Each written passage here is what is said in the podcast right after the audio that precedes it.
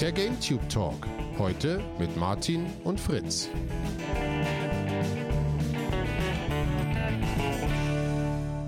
Willkommen zu einer neuen Folge die Woche hier auf GameTube. Moin Fritz erstmal. Hallo Martin. Und ein Hallo an euch natürlich. Und ich habe manchmal das Gefühl, das sagen wir jede Woche. Jede Woche sagen wir, das wird heute mal eine kurze Folge von die Woche. Wir haben gar nicht so viel zu sagen. Es ist nicht viel passiert. Diesmal glaube ich aber fest dran. Es ist wirklich nicht viel passiert. Ich habe nicht viel mitbekommen. Und ähm, es gibt, glaube ich, auch andere gute Gründe, warum wir heute eine kurze Folge machen. Möchtest du anfangen mit einem Thema oder soll ich anfangen, Fritz? Ähm, ich kann, äh, ich kann mit einem Thema anfangen. Ich habe die Woche nicht so wahnsinnig viel mitbekommen, weil ich äh, seit letztem Sonntag äh, mit, mit Corona äh, niedergeschlagen war erstmal. Und da war ich dann die ersten zweieinhalb Tage auch wirklich komplett weg. Also richtig mit Fieber und Kopfschmerzen die ganze Zeit. Das war echt blöd. Aber ab Mittwoch, Abend, späten Nachmittag ungefähr so, ähm, ging es wieder so, dass, also seitdem ist es quasi nur noch Erkältung. Ähm, aber die ersten zweieinhalb Tage, das war echt äh, furchtbar. Na, ist schon noch ein bisschen mehr jetzt, oder? Mehr als Erkältung. Du bist schon ganz schön, also viel machen kannst du nicht. Nee, nee, nee, nee, aber es ist halt, also jetzt geht's kann man zumindest vom Kopf her irgendwie wieder was machen. Die ersten zweieinhalb Tage war halt wirklich, sobald man sich irgendwie zum Beispiel auf dem Monitor, also sobald ich irgendwie jetzt länger zum Fernseher oder so geguckt habe oder auch schon irgendwie was dann länger lief, wurde mir das schon alles anstrengend. Also das ging ganz schnell, dass, dass ich das als wirklich anstrengend empfand, wenn da Geräusche waren. Ich wollte nur mich immer wieder umdrehen und äh, äh schlafen und schlafen und schlafen und habe aber dann auch die ganze Zeit natürlich so scheiße geträumt. Ich habe einen Scheiß zusammengeträumt. Hm. Äh, und dann war das dann natürlich auch nicht unbedingt der absolut beste Schlaf, den man da haben kann. Ähm, ja, also das war, das war jetzt nicht so eine mega Woche, war eigentlich ganz anders geplant. Ich wollte arbeitstechnisch ganz viel eigentlich ähm, schaffen die Woche, aber gar nichts geschafft, ähm, aber ist ja auch richtig so. Ja, ähm, krank. genau. Ähm, und ähm, ja, und eigentlich war mein Plan ja gewesen, letzten Sonntag wollte ich eigentlich eine Trailer-Rotation machen, ähm, weil in den Tagen vorher war es nicht unbedingt super, super spannend, aber zumindest so, so ein paar Sachen waren zumindest da gewesen. Und ja, ist natürlich auch ins Wasser gefallen als es halt Sonntag schon losging.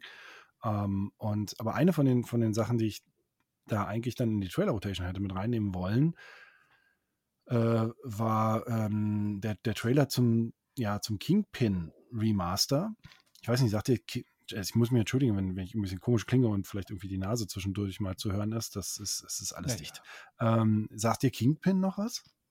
Ja, das war so ein bisschen gefühlt so diese Spiele, wo das so ins Düsterere ging, so Condemned, Kingpin. Ich habe die, ich habe davon gar nicht so viele gespielt, aber ich habe das ein bisschen mitbekommen, die auch recht brutal waren, auch gerade die Kingpin-Spiele, ja, oder? Ja, ja, genau. Also Kingpin 1999 veröffentlicht mit der, ähm, äh, das war glaube ich die Quake 2 Engine damals und ähm, nicht in Deutschland, in Deutschland glaube ich indiziert, ich habe es lustigerweise, habe ich sogar bei mir hinten im Regal noch richtig mhm. mit Verpackung und so stehen. Ähm, frag mich nicht, wie ich rangekommen bin. Aber irgendwie bin ich scheinbar rangekommen. Fand es super. Äh, fand es wirklich in, in, guter Erinnerung. Und vor ein paar Jahren wurde halt ein Remaster angekündigt oder irgendwie eine Neuauflage. Ne? Kingpin Reloaded hieß das. Und dann kam erstmal ewig gar nichts dazu.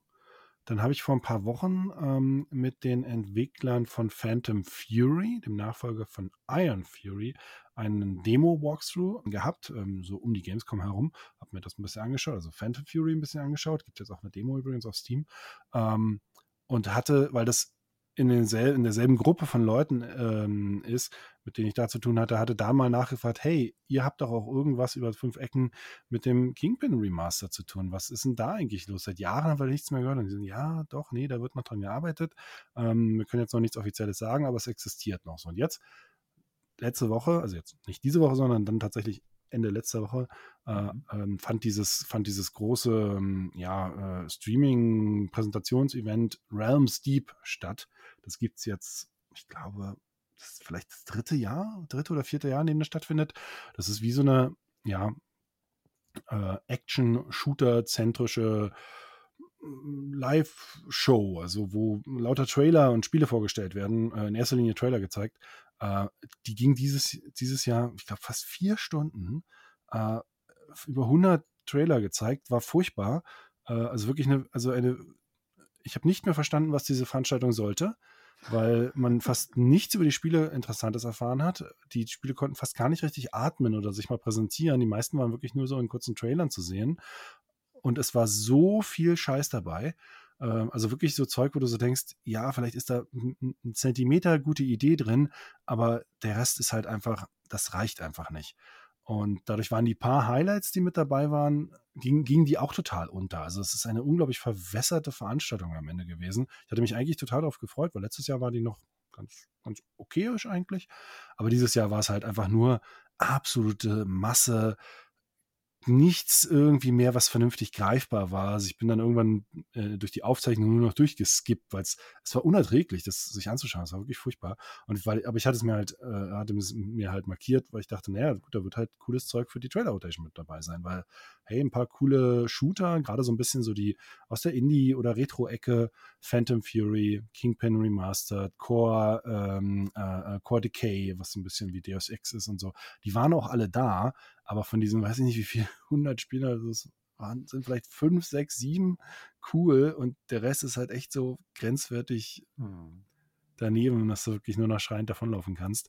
Ähm, und auf jeden Fall wurde halt in diesem, in diesem Rahmen wurde halt das, äh, dieser neue Trailer zu Kingpin gezeigt. Und ich habe das Spiel in guter Erinnerung, habe mich nach den ersten paar Bildern, glaube ich, gab es bislang dazu auch nur, ähm, hatte mich sehr darauf gefreut und dann wird halt dieses Video gezeigt und ich dachte, das kann doch wohl nicht sein. Das war ist vielleicht der schlechteste Trailer, den ich je gesehen habe zu einem Spiel. Vielleicht der schlechteste, also auf jeden Fall der schlechteste Comparison-Trailer. Äh, und, und so von wegen, hey, wir haben eine Neuauflage und zeigen mal, was die Neuauflage so kann. Trailer. Mhm. Du erkennst nichts von den Neuerungen, wenn du nicht mit Standbild irgendwie reingehst. Erkennst überhaupt nicht, worauf das hinaus soll. Äh, Action-Szenen, zwei Action-Szenen nebeneinander, beides mit total wackeliger Kamera. Das Auge weiß nicht, worauf es sich fokussieren soll. Und ich glaube sogar, dass auf der einen Seite steht dann zwar Original und auf der anderen äh, Reloaded, aber ich glaube sogar, dass die, ähm, die Szenen aus dem Original gar nicht wirklich aus dem richtigen Original sind, ähm, sondern vielleicht aus der aus dem, aus dem, so aus der neuen Version, was ein, äh, was ein, ja, ein Rebuild ist, weil es den Original Source, Source Code nicht mehr gibt. Ähm, aber vielleicht mit ein bisschen anderen Lichtsachen oder zumindest mit den Originaltexturen dann angezeigt, weil da ist zum, da sind zum Beispiel in den, in den Szenen sind äh, Sequenzen bei, wo sie schießen und auch in der Originalsequenz ist Mündungsfeuerschatten dabei. Und das, ich weiß nicht, aber ein Spiel von 2000, von 1999 mit der Unreal Engine 2. Oder äh, Quake Engine. Oder, äh, ja, äh, äh Entschuldigung, Quake, äh, Quake Engine. Ich glaube nicht, dass das damals Mündungsfeuerschatten hatte. Also, ich meine, es ist cool, dass sie es jetzt ins Neue reingemacht haben. Aber es würde mich total überraschen. Vielleicht hatte es das tatsächlich, aber ich war echt so, oh, das ist ja kurios. Ähm, aber es sieht furchtbar aus. Es sieht auch wirklich nicht für ein Remaster toll aus. Äh, also war eine riesen Enttäuschung. Ähm, und vor allen Dingen hatte er gehofft, dass sie die eine Sache beheben würden, die halt bei dem Spiel so genervt hat. Die ganzen Modelle, die wabern unglaublich doll rum, wenn die sich bewegen oder wenn die sprechen und so. Und hier gibt es auch relativ viele so Zwischensequenzen, so Dialoge, wo miteinander reden. Und dadurch, dass diese Figuren damals so ein bisschen wie die Waffen bei Quake 2 kein so ein 3D-Skelettmodell unter ihren, unter ihren Texturmodellen darunter hatten, ähm, haben die sich, haben die sich die ganze Zeit so ein bisschen bewegt, als würden die so ein bisschen wabbeln. Das ist, wie gesagt, der eine oder andere wird es vielleicht noch von, von Quake 2 kennen. Da ist es einem nicht so doll aufgefallen, weil es halt nur die Waffe war und die Gegner hatten das auch, aber die Gegner waren ja in der Regel schon ein paar Schritte weit weg. Da ist es auch nicht so doll aufgefallen. Aber hier hast du halt teilweise wirklich so Dialogsequenzen und du siehst diese Figuren, die wabbeln die ganze Zeit rum. Und ich habe halt echt gedacht, naja, das eine Ding, was sie ja wohl machen werden, ist neue äh, Charaktermodelle, die halt jetzt richtige Skeletons haben, also richtig feste Definitionen, also wo sich nicht die ganze Zeit zum Beispiel ähm, äh, äh, die, die Polygonkoordinaten des Objektes ändern, aber an Stellen, wo sie sich gar nicht ändern sollen. Also hm. äh, das Kinn zum Beispiel wabbelt die ganze Zeit bei einer Figur rum. Aber nicht, weil sie jetzt irgendwie spricht oder so, sondern weil einfach das Modell nicht, nicht scharf zu ziehen ist. Und ähm, ganz kurios, es hat das Original, wie Sie gesagt, damals schon gehabt. Ich habe irgendwann mal vor etlichen Jahren auch die genaue Erklärung gelesen, warum das so ist und was dahinter steckt. Ich weiß es nur jetzt nicht mehr. Ich habe es auch jetzt nicht mehr gefunden. Ähm, aber das war halt so meine große Hoffnung, ey, das wird ja jetzt dann cool werden. So, und jetzt soll das Ding im Dezember, Anfang Dezember rauskommen. Ey, und also da ist, ich saß davor und dachte so, das, das gibt's doch wohl nicht. Was ist denn hier los? Das ist, äh, äh, das ist ja wohl totaler, totaler Quatsch.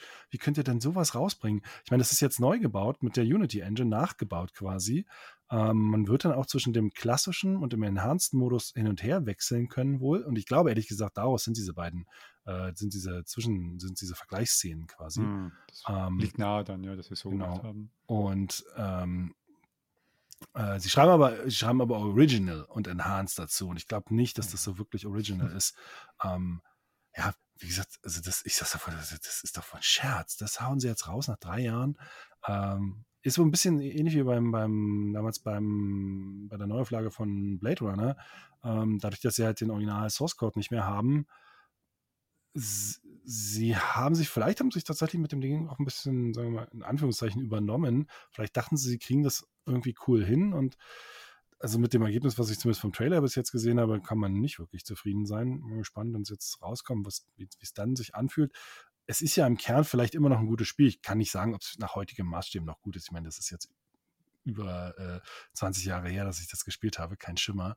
Ähm, aber es war halt echt so ein Schlag ins Gesicht. Also was für ein Scheiß. Totale Enttäuschung. Ich habe mir mal Screenshots jetzt angeschaut vom Spiel und irgendwie kommt mir das total bekannt vor. Ich habe keinerlei Erinnerung dran, dass ich das gespielt Also sagen wir es so, ich, ich habe mal manchen Screenshots ich mal so, das habe ich doch irgendwie bestimmt gespielt. Das sieht so aus, das kenne ich doch irgendwie mehr als nur eben gesehen, sondern wie gespielt, aber ich erinnere mich null an was. Aber ich glaube, ich habe das zumindest irgendwie den Anfang gespielt oder irgendwas. Also es sah für seine Zeit echt cool aus. Es hatte mit diesem Gangster-Setting ähm, auch einfach ein, ein, cooles, ungewöhnliches Setting. Also nichts mit Sci-Fi-Shooter, sondern wirklich, ja, wie du schon gesagt hast, wie später dann auch sowas wie Condemned oder so, ähm, eher halt so, so düstere Hinterhof-Ästhetik, ja, genau. auch so ein bisschen ähm, wie, sagen wir mal, vielleicht eher so der Anfang von, äh, na, wie hieß es das mit den, wo, wo Tommy die Tentakeln rauskommen. Ähm, Darkness. Darkness, äh, also ein bisschen so in dieser, in dieser Richtung und vor allen Dingen halt auch eine, eine, ja, eine Quest-Struktur in seinem ganzen Aufbau und auch mit den Dialogen. Das war schon ziemlich ungewöhnlich für seine Zeit damals, so eine Art von Spiel und trotzdem aber auch so viel Action und konntest dir Waffen kaufen und tralala. Ähm, das war, war, ein cooles Projekt, also das habe ich als cool in Erinnerung. Ähm, aber ob das die, die Übersetzung quasi quasi hinkriegt jetzt in, ins, ins äh, in eine neue Generation. Ich bin sehr gespannt, ob das hinhauen kann oder nicht. Mal gucken. Ja, es ist natürlich ist es vor allem gerade jetzt interessant, wenn du sagst, was man sich manchmal so erhofft von einem Remaster und wie das aussehen könnte, weil natürlich aktuell auch das Quake 2 Remaster vor kurzem ja. rauskam. Und das hat mal gezeigt, wie man es richtig macht. Ja, und das natürlich ist, ist natürlich ursprünglich halt beides auf der Quake 2 Engine. Und das ist halt mal richtig geil geworden, das Quake 2 Remaster. Richtig cool, deswegen. Und da haben sie ja zum Beispiel die, ähm, die Waffenmodelle im Quake 2 äh, in der Neuauflage, das sind ja neue Waffenmodelle. Und die äh, Gegnermodelle ja auch, die sind ja überarbeitet. Und das, dieses Waffenwabern ist da jetzt auch nicht mehr dabei. Deshalb haben wir zum Beispiel auch damals in der RTX-Version gab es auch damals äh, für die RTX-Version neue Waffenmodelle, mit dem dieses, diese Bewegung ähm, diese Bewegung raus ist. Und wer das mal sehen will, wenn ihr Quake 2 habt auf, dem, ähm, äh, auf Steam, könnt ihr auch noch das Original starten. Und äh, das ist zwar dann irgendwie, ich weiß nicht, ob man es vernünftig auf 16 zu 9 Auflösungen hinkriegt oder so, muss man vielleicht ein bisschen rumfummeln. Das ist im ersten Moment egal. Hauptsache startet dann erstmal, man kann mal kurz reinspringen. Ähm, und dann werdet ihr sofort sehen, die Waffen haben so eine leichte äh, so ein leichtes Waben in sich, sobald sie ihre Position ein bisschen verändern. Und dadurch, dass sie sich sehr ständig ihre Position verändern, weil die, die Waffe ja immer so ein bisschen so leicht hoch und runter ging, ähm, äh, hat man das die ganze Zeit, ja, gerade heutzutage in hohen Auflösungen sieht man das die ganze Zeit. Das ist echt äh, ja, ein kurioses, kurioses Überbleibsel seiner Zeit so ein bisschen. Das, manchmal, das hängt halt mit dieser 3D-Berechnung dann zusammen. Das sieht man ja bei den alten Playstation-Spielen auch. Die haben ja auch dieses ganz massive Problem, dass du da ähm, so ganz komische Fehler drin hast und die du mit dem Emulator dann mal ganz gut rausbekommst. Dass dann plötzlich diese ganze Unruhe, die diese alten Spiele zum Teil haben, weil sie halt entweder um was zu vereinfachen, wie sie halt mit den Nachkommastellen umgehen. Und dann hast du halt dieses, genau dieses Problem in der Bewegung, dass es dann halt so ein bisschen wackelt, weil es jedes Mal die Rechnung nicht halt sauber stufenlos macht, sondern so ein bisschen umschlägt. Und dann hast du Artefakte, Bewegung drin. Und bei, bei ähm, Emulatoren fällt mir das am meisten auf. Wenn ich mir da so, ein, so manchmal so ein altes PS1 oder PS2-Spiel in einer hohen Auflösung, das macht schon viel aus. Aber gerade diese, ähm, diese Fehler, die es ja wirklich sind in der Berechnung einfach, die nicht Mhm. saubere Berechnung da rausschaltest, sieht es halt gleich ganz anders aus. Und das, Das- ist dann komisch. Wenn man es in einem Remaster, diese ganz, das sind ja mit die essentiellen Sachen, die man angehen sollte. Das ist Ja. natürlich auch immer eine Frage des Geldes. Also einerseits, wie viel Zeit und Geld man da reinstecken kann. Dafür kenne ich mich nicht gut genug aus. Das habe ich mir eben gedacht. Einmal, als du das mit dem Kingpin Remaster angesprochen hast oder allgemein mit dieser Realms Deep äh, Veranstaltung. Sag ich jetzt im Vergleich, wenn man das Remaster von Kingpin nimmt und Quake 2, ich meine, da steckt halt eine, eine ganz andere Firma jetzt dahinter, die halt jetzt, jetzt massiv Geld hat und sich mal sowas vielleicht erlauben kann, ähm, da das als, als Liebhaberprojekt auch ein bisschen zu machen. Und das kann ist bei Kingpin jetzt sicherlich nicht so. Na, Ähm. obwohl das äh, gar nicht unbedingt, äh, weil das ja am Ende läuft es ja äh, trotzdem auch über Slipgate Ironworks, die ja zum Beispiel auch jetzt gerade ähm, am, äh, äh, an dem Tempest Rising, glaube ich, arbeiten. Ist ja trotzdem ein anderes Ähm, Niveau, oder? Ein anderes bisschen. Auch ja. vom Spiel selber halt, ne? Ja, 2 aber, aber für so eine kleine Geschichte ist das jetzt gar nicht unbedingt so blöd. Also das, äh, Nee, das nicht, aber ich Äh. frage mich halt immer ein bisschen bei solchen Sachen, bei beiden, bei der Veranstaltung und bei dem Spiel. Ist das, wie, was, wie viel spielt da rein, dass das jetzt nicht so eine große Firma ist oder bei dem Rams Deep, dass da nicht so eine große Veranstaltung, ein großer Publisher so dahinter steht, der sowas macht? Und wie viel ist eigentlich trotzdem nicht zu entschuldigen, weil das einfach ein gutes Auge, einen, sozusagen entweder einen guten Projektmanager braucht, sei es für das Spiel, der sagt so, wir haben jetzt folgende drei Sachen, die müssen einfach sein, wenn wir ein Spiel remastern heutzutage mit so und so viel Aufwand und auch bei so einer Veranstaltung, dann denke ich mir, da fehlt einfach ein guter, weiß ich nicht, ob das ein Projektmanager oder sowas, beim Text wäre es halt ein Editor, ja, ein- der das halt macht, der sagt, hey, wir können jetzt nicht vier Stunden lang am Stück irgendwie scheiß Trailer zeigen mit fünf guten dazwischen, sondern wir müssen hier mal ausmisten. Wir können ja irgendwie vielleicht die Veranstaltung zweiteilen in so eine normale und dann so eine Bonusveranstaltung oder irgendwas, der nur vom Konzept mal daran geht. Das wundert mich ja immer wieder. Das hatten wir aber auch bei anderen Sachen besprochen, bei Starfield zum Beispiel im Vorfeld mit dieser ganzen AMD und Nvidia-Geschichte. Du fragst dich bei so vielen Sachen immer, das kann doch nicht sein, dass da nicht jemand mal einfach von draußen kurz reinkommt und sagt so, ey Leute, das geht nicht. Ich bin wieder weg, aber macht mal kurz richtige Arbeit. So vor allem, äh, was halt bei dem so ein bisschen merkwürdig ist, das ist ja eine, sagen wir mal, eine Veranstaltung ohne Zwang im Sinne von, ähm, die müssen jetzt nicht unbedingt ähm, zum Beispiel noch einen, noch, einen, noch einen Drittsponsor irgendwie unterkriegen. Also ich weiß ja zum Beispiel bei unseren eigenen Fing-Geschichten, ähm, das ist ja dann teilweise so schwierig, die überhaupt zu finanzieren, die Veranstaltung, weil dann brauchst du halt irgendwie Werbepartner, dann hast du halt irgendwie einen, einen, einen Gaming-Chair vielleicht, äh, der, der da irgendwo platziert werden will in der Sendung und dann baust du halt eine Sendung und versuchst das aber auch irgendwie mit unterzubringen. Ähm, aber das ist ja bei diesen, bei diesen Präsentationsshows, die werden ja von den Leuten, also die werden ja mehr oder weniger von denen gemacht, die am Ende auch die Produkte verkaufen wollen. Also, also diese Ja, Spiele, aber die sie wahrscheinlich da ist das zeigen, Problem, ne? dass dort keinen keinen eben wie gesagt, einen guten Projektmanager hast, sondern dass vielleicht dann kommen dann halt 100 Entwickler zusammen und sagen, ja, mein Trailer auch noch. Und alle so, ja, klar, komm rein mit deinem Trailer. Ja, unser genau, Trailer auch noch. genau. Ja, mach mal auch noch, wird super. So, und nicht einer sagt so, nee, das ist jetzt, das geht nicht mit eurem Kack. Lass das mal bleiben. das machen wir woanders. Das ist halt. Mit diesen Tür, ich muss an ein Video denken, gerade ganz witzig, was ich irgendwie vor zwei Tagen auf Reddit gesehen habe. Mit diesem, dass einfach mal jemand kurz die Tür aufmacht und sagt, mach das mal richtig. Gar nichts mit Spielen zu tun, und eigentlich auch wirklich- nicht wirklich mit der Situation, aber da war ein Interview anscheinend mit der Victoria Beckham, Ja. ähm, weiß nicht, glaube ich, so britisches Fernsehen oder so, einigermaßen aktuell, wo sie einfach irgendwie ein bisschen über Leben erzählt. Und da sitzt sie halt dann in, so in ihrem Wohnzimmer, wie man die Situation hat, und redet mit diesem Interviewer. Ich glaube, es gibt auf Netflix eine neue, eine neue Doku über die Ah, vielleicht beiden. ist es daher. Hm, ich glaub, Okay, da könnte keine das Ahnung, ich habe nur diesen Clip gesehen, keine Ahnung, wo das herkommt. Auf jeden Fall sitzt sie da gerade und erzählt so über ihre Kindheit und ähm, fängt dann so an, ja, und ihre Kindheit war auch so eher Mittelklasse und da ist sie jetzt so aufgewachsen und wollte gerade so ein bisschen erzählen, wie sie immer zur Schule. Und dann geht so die Tür auf und der Beckham steckt so seinen Kopf rein und meint so, das stimmt nicht. Und, und sie so, ja, will erstmal so weiterreden. Ja, aufgewachsen in unserem, in, in unserem Zuhause und Mittelklasse und dann, das stimmt nicht. und das, doch, doch, das muss man halt, kann man jetzt so nicht sagen. So, das war nicht Mittelklasse. Und so, ja, es hängt von dem Winkel ab. Und dann so, mit welchem Auto hat dich dein Vater zur Schule gebracht? Ja, das war, er hat jetzt ein Auto und das ist jetzt, ähm, da kann man nicht so, mit welchem Auto hat er dich zur Schule gebracht? Man versucht sie nochmal auszuweichen und dann tritt man so, Victoria, mit welchem Auto? Und sie so, ja gut, das war ein Rolls Royce, aber. Und er so, okay, und macht die Tür wieder zu. So eine geile Szene.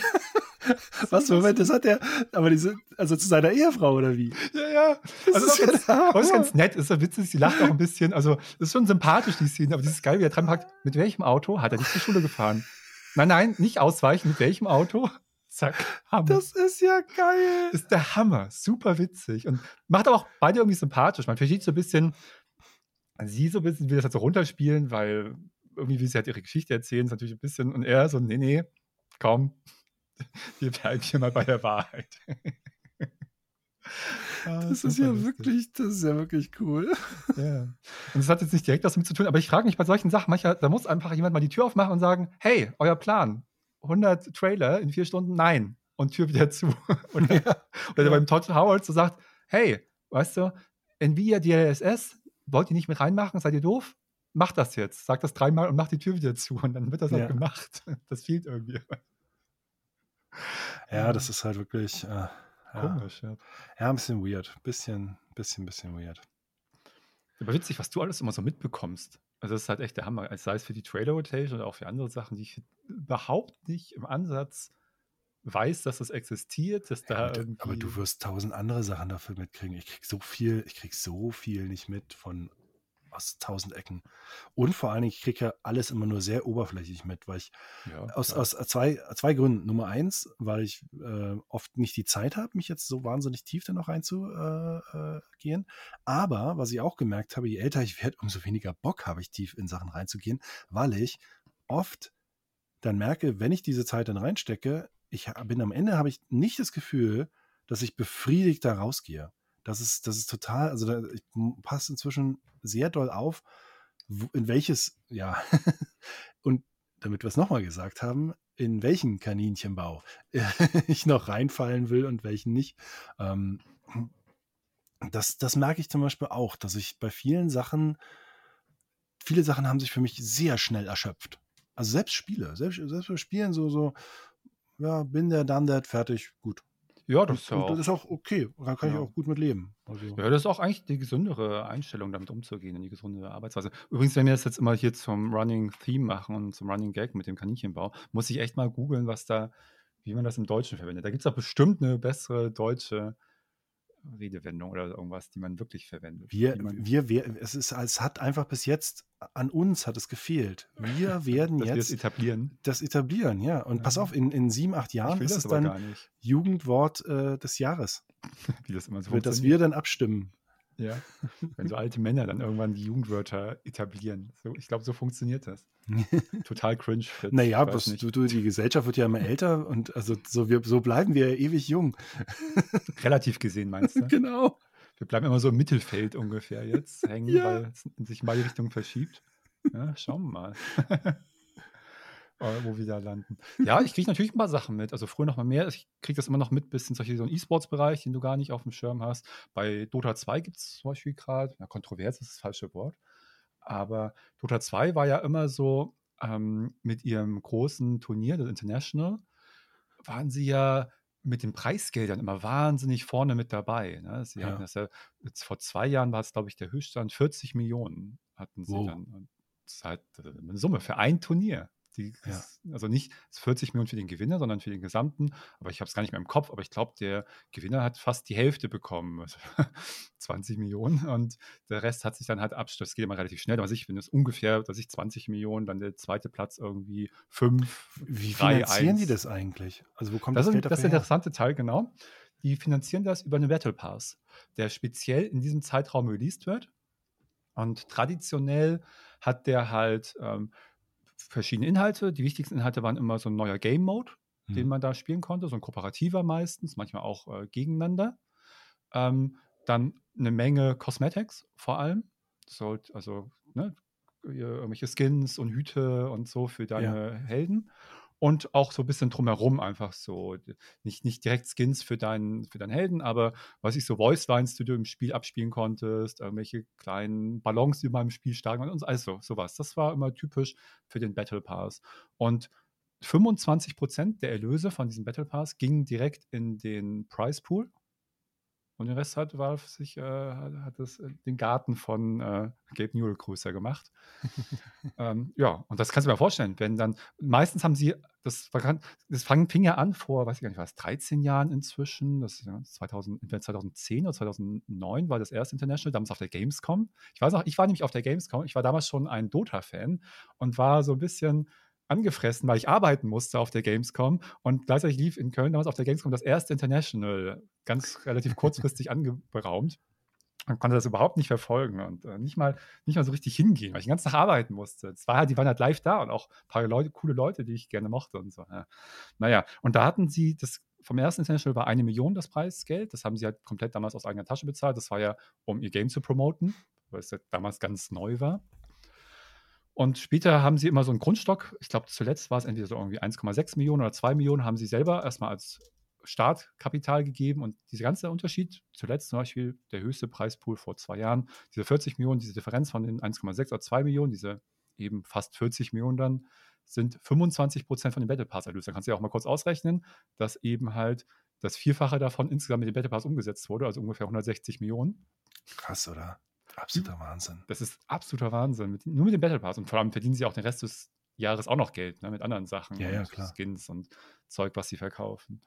Naja, aber es ist schon seit einer Weile so, äh, bei, bei Dota zumindest, dass die Leute das Gefühl haben, dass da nicht mehr so richtig Drive dahinter steckt, dass Valve da nicht mehr so richtig Bock drauf hat und nicht mehr so viel ähm, Prioritäten dem einräumt.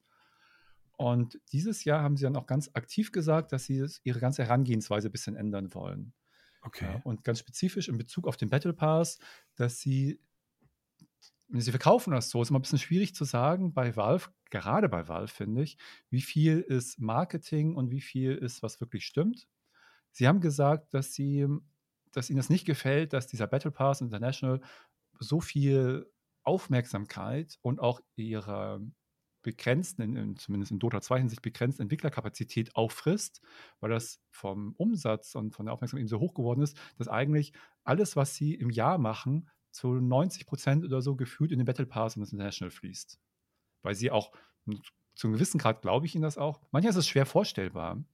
Das ist wieder einfach mein Problem. Ich bin halt kein Spielentwickler, kann das nicht wirklich einschätzen. Aber für mich als Endkunden, klar, sie machen da schon ein paar Sachen und ein paar Models, aber wahrscheinlich hängt es von der Workforce ab, dann von der Anzahl der Leute. Aber dass, dass sie halt sonst keine Zeit mehr haben für andere Sachen, wirkt für mich komisch. Aber ich kaufe ihnen das erstmal ab und sie sagen, sie wollen das nicht mehr, dass das so viel in Anspruch nimmt. Deswegen haben sie dieses Jahr ganz bewusst den Battle Pass deutlich zurückgeschraubt auf, ähm, äh, also vom Umfang. Sie haben gesagt, sie wollen auch kein Game Mode mehr machen und sie wollen eigentlich auch kaum oder gar nicht mehr Cosmetics verkaufen in, mit diesem Battle Pass oder freischalten, dass du den spielst. Immer so eine Mischung. Du spielst ja Battle Pass und kannst in-game irgendwelche Herausforderungen und Sachen erledigen und steigst dann im Level auf. Ne? Und mit höherem Level schaltest du mal welche Sachen frei. So funktioniert das normalerweise.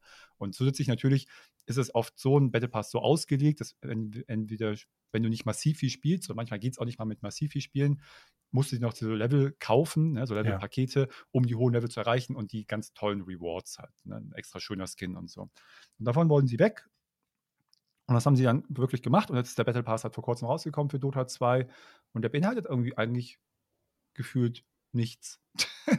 Okay. also ein paar Sachen sind ganz cool. Du kannst irgendwie dein Profil in Dota 2, wenn halt Leute auf den Namen klicken, kannst irgendwie so deinen Helden ausstellen, deine Lieblingshelden und deine paar Statistiken und solche Sachen. Da haben sie ein paar witzige Sachen gemacht. Einerseits ist es witzig, Andererseits sieht es irgendwie aus wie MySpace-Seiten von vor 25 Jahren, weil du kannst eine Menge so GIFs und Dings und alles Mögliche draufballern und Soundeffekte. Sieht ja. wirklich aus wie so die Webseiten von der Jahrtausendwende. So völlig irre. Aber andererseits auch ganz witzig. Die Leute mögen, das mögen die Leute wirklich gern.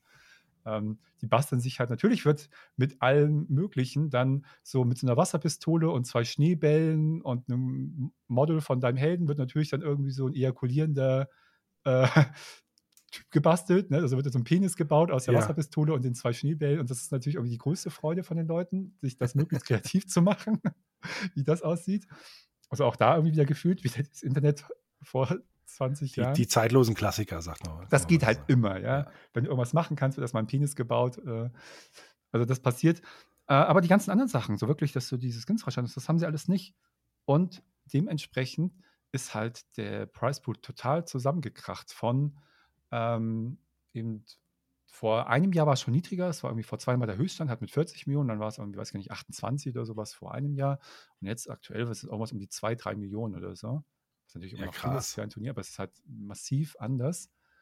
Und auch wenn du, vor allem haben da auch Leute dann inflationsbereinigt, dass man mit den anderen Sachen, es ist eigentlich gerade so wie an den Anfang vom Spiel halt wieder, Mhm. ne, als die ersten ein, zwei Internationals liefen. Und das war eine große Diskussion gerade, weil ähm, wie viel war davon wirklich beabsichtigt? War das dem, sie wollten natürlich das schon ein bisschen zurückfahren, aber wollten sie es jetzt wirklich komplett gegen die Wand fahren damit? Ja.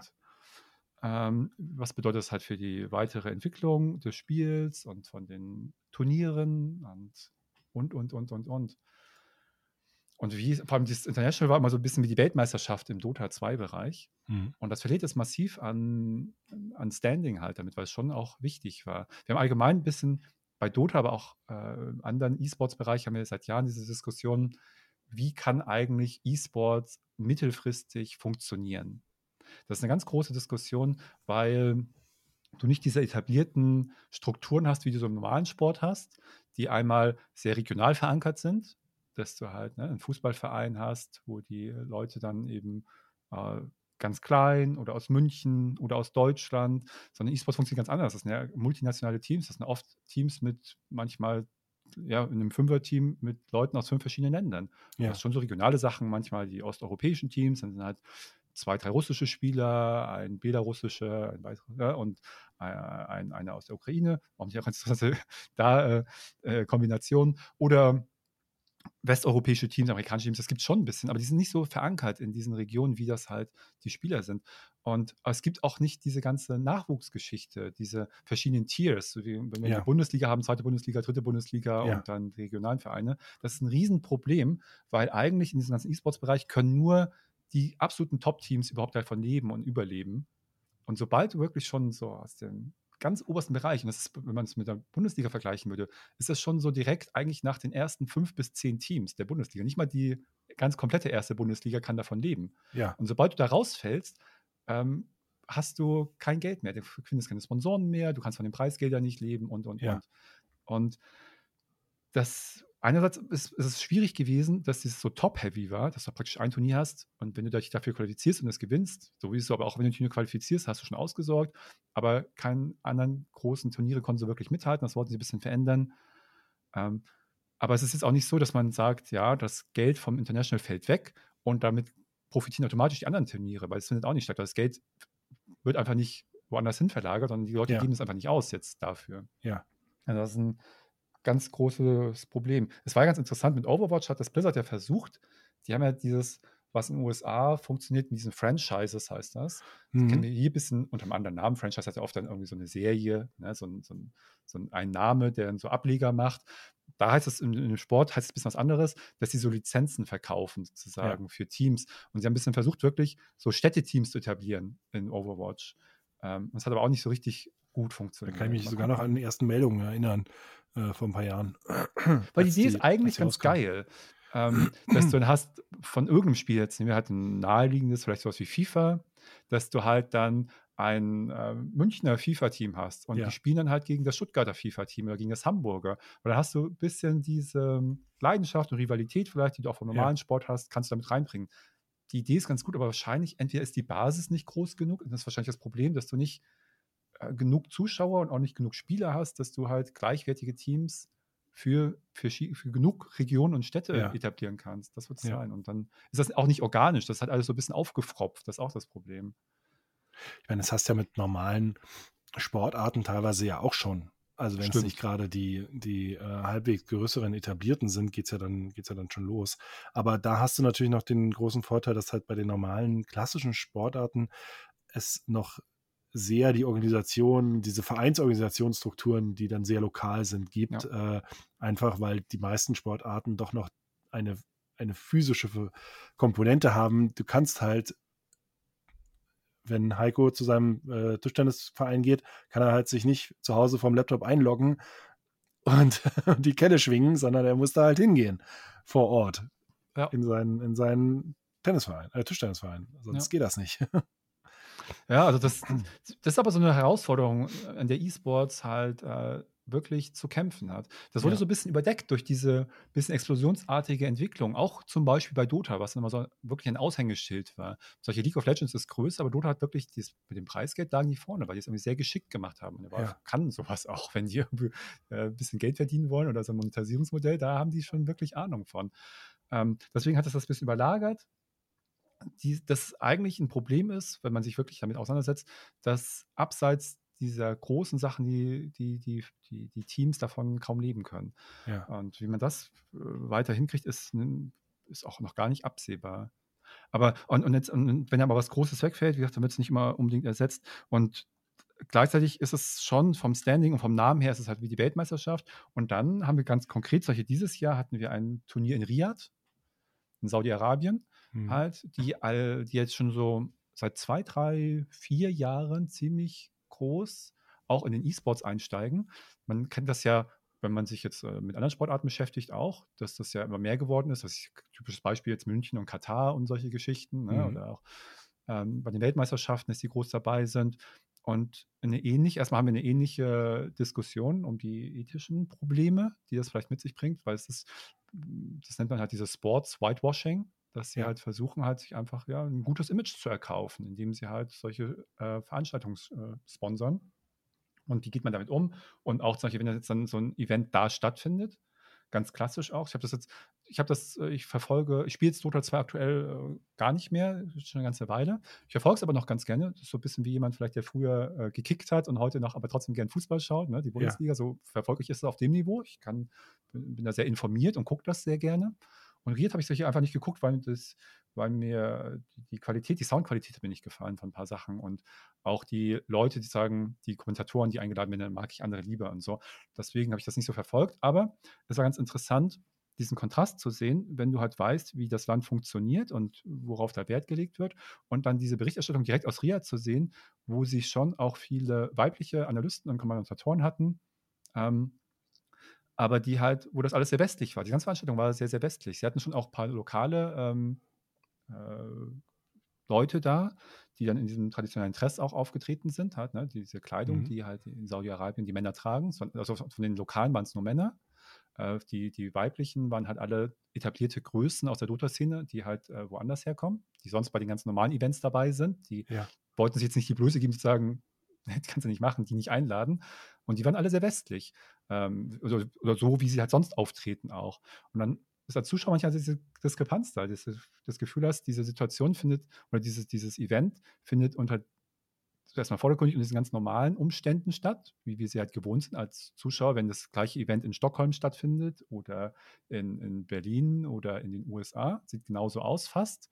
Aber das ganze Umfeld ist ja ganz anders da. Und man hat es ein bisschen behind the scenes auch mitbekommen, weil es natürlich dann ganz anders ist, weil diese Leute dann total während dieses Events, also die dann extra eingeflogen werden, diese ganzen, die ganzen Kommentatoren, Analysten sind ja alles, die kommen ja von überall aus der Welt, kommen aus Dänemark, ja. aus Deutschland, aus England und, und, USA, dass die da wie in so einer Bubble leben auch, gerade die Frauen dann halt, ne, weil sie eben nicht dich nicht so normal frei bewegen kannst und, und leben kannst, wie du es halt, wenn sie das Event in Stockholm haben. Ja.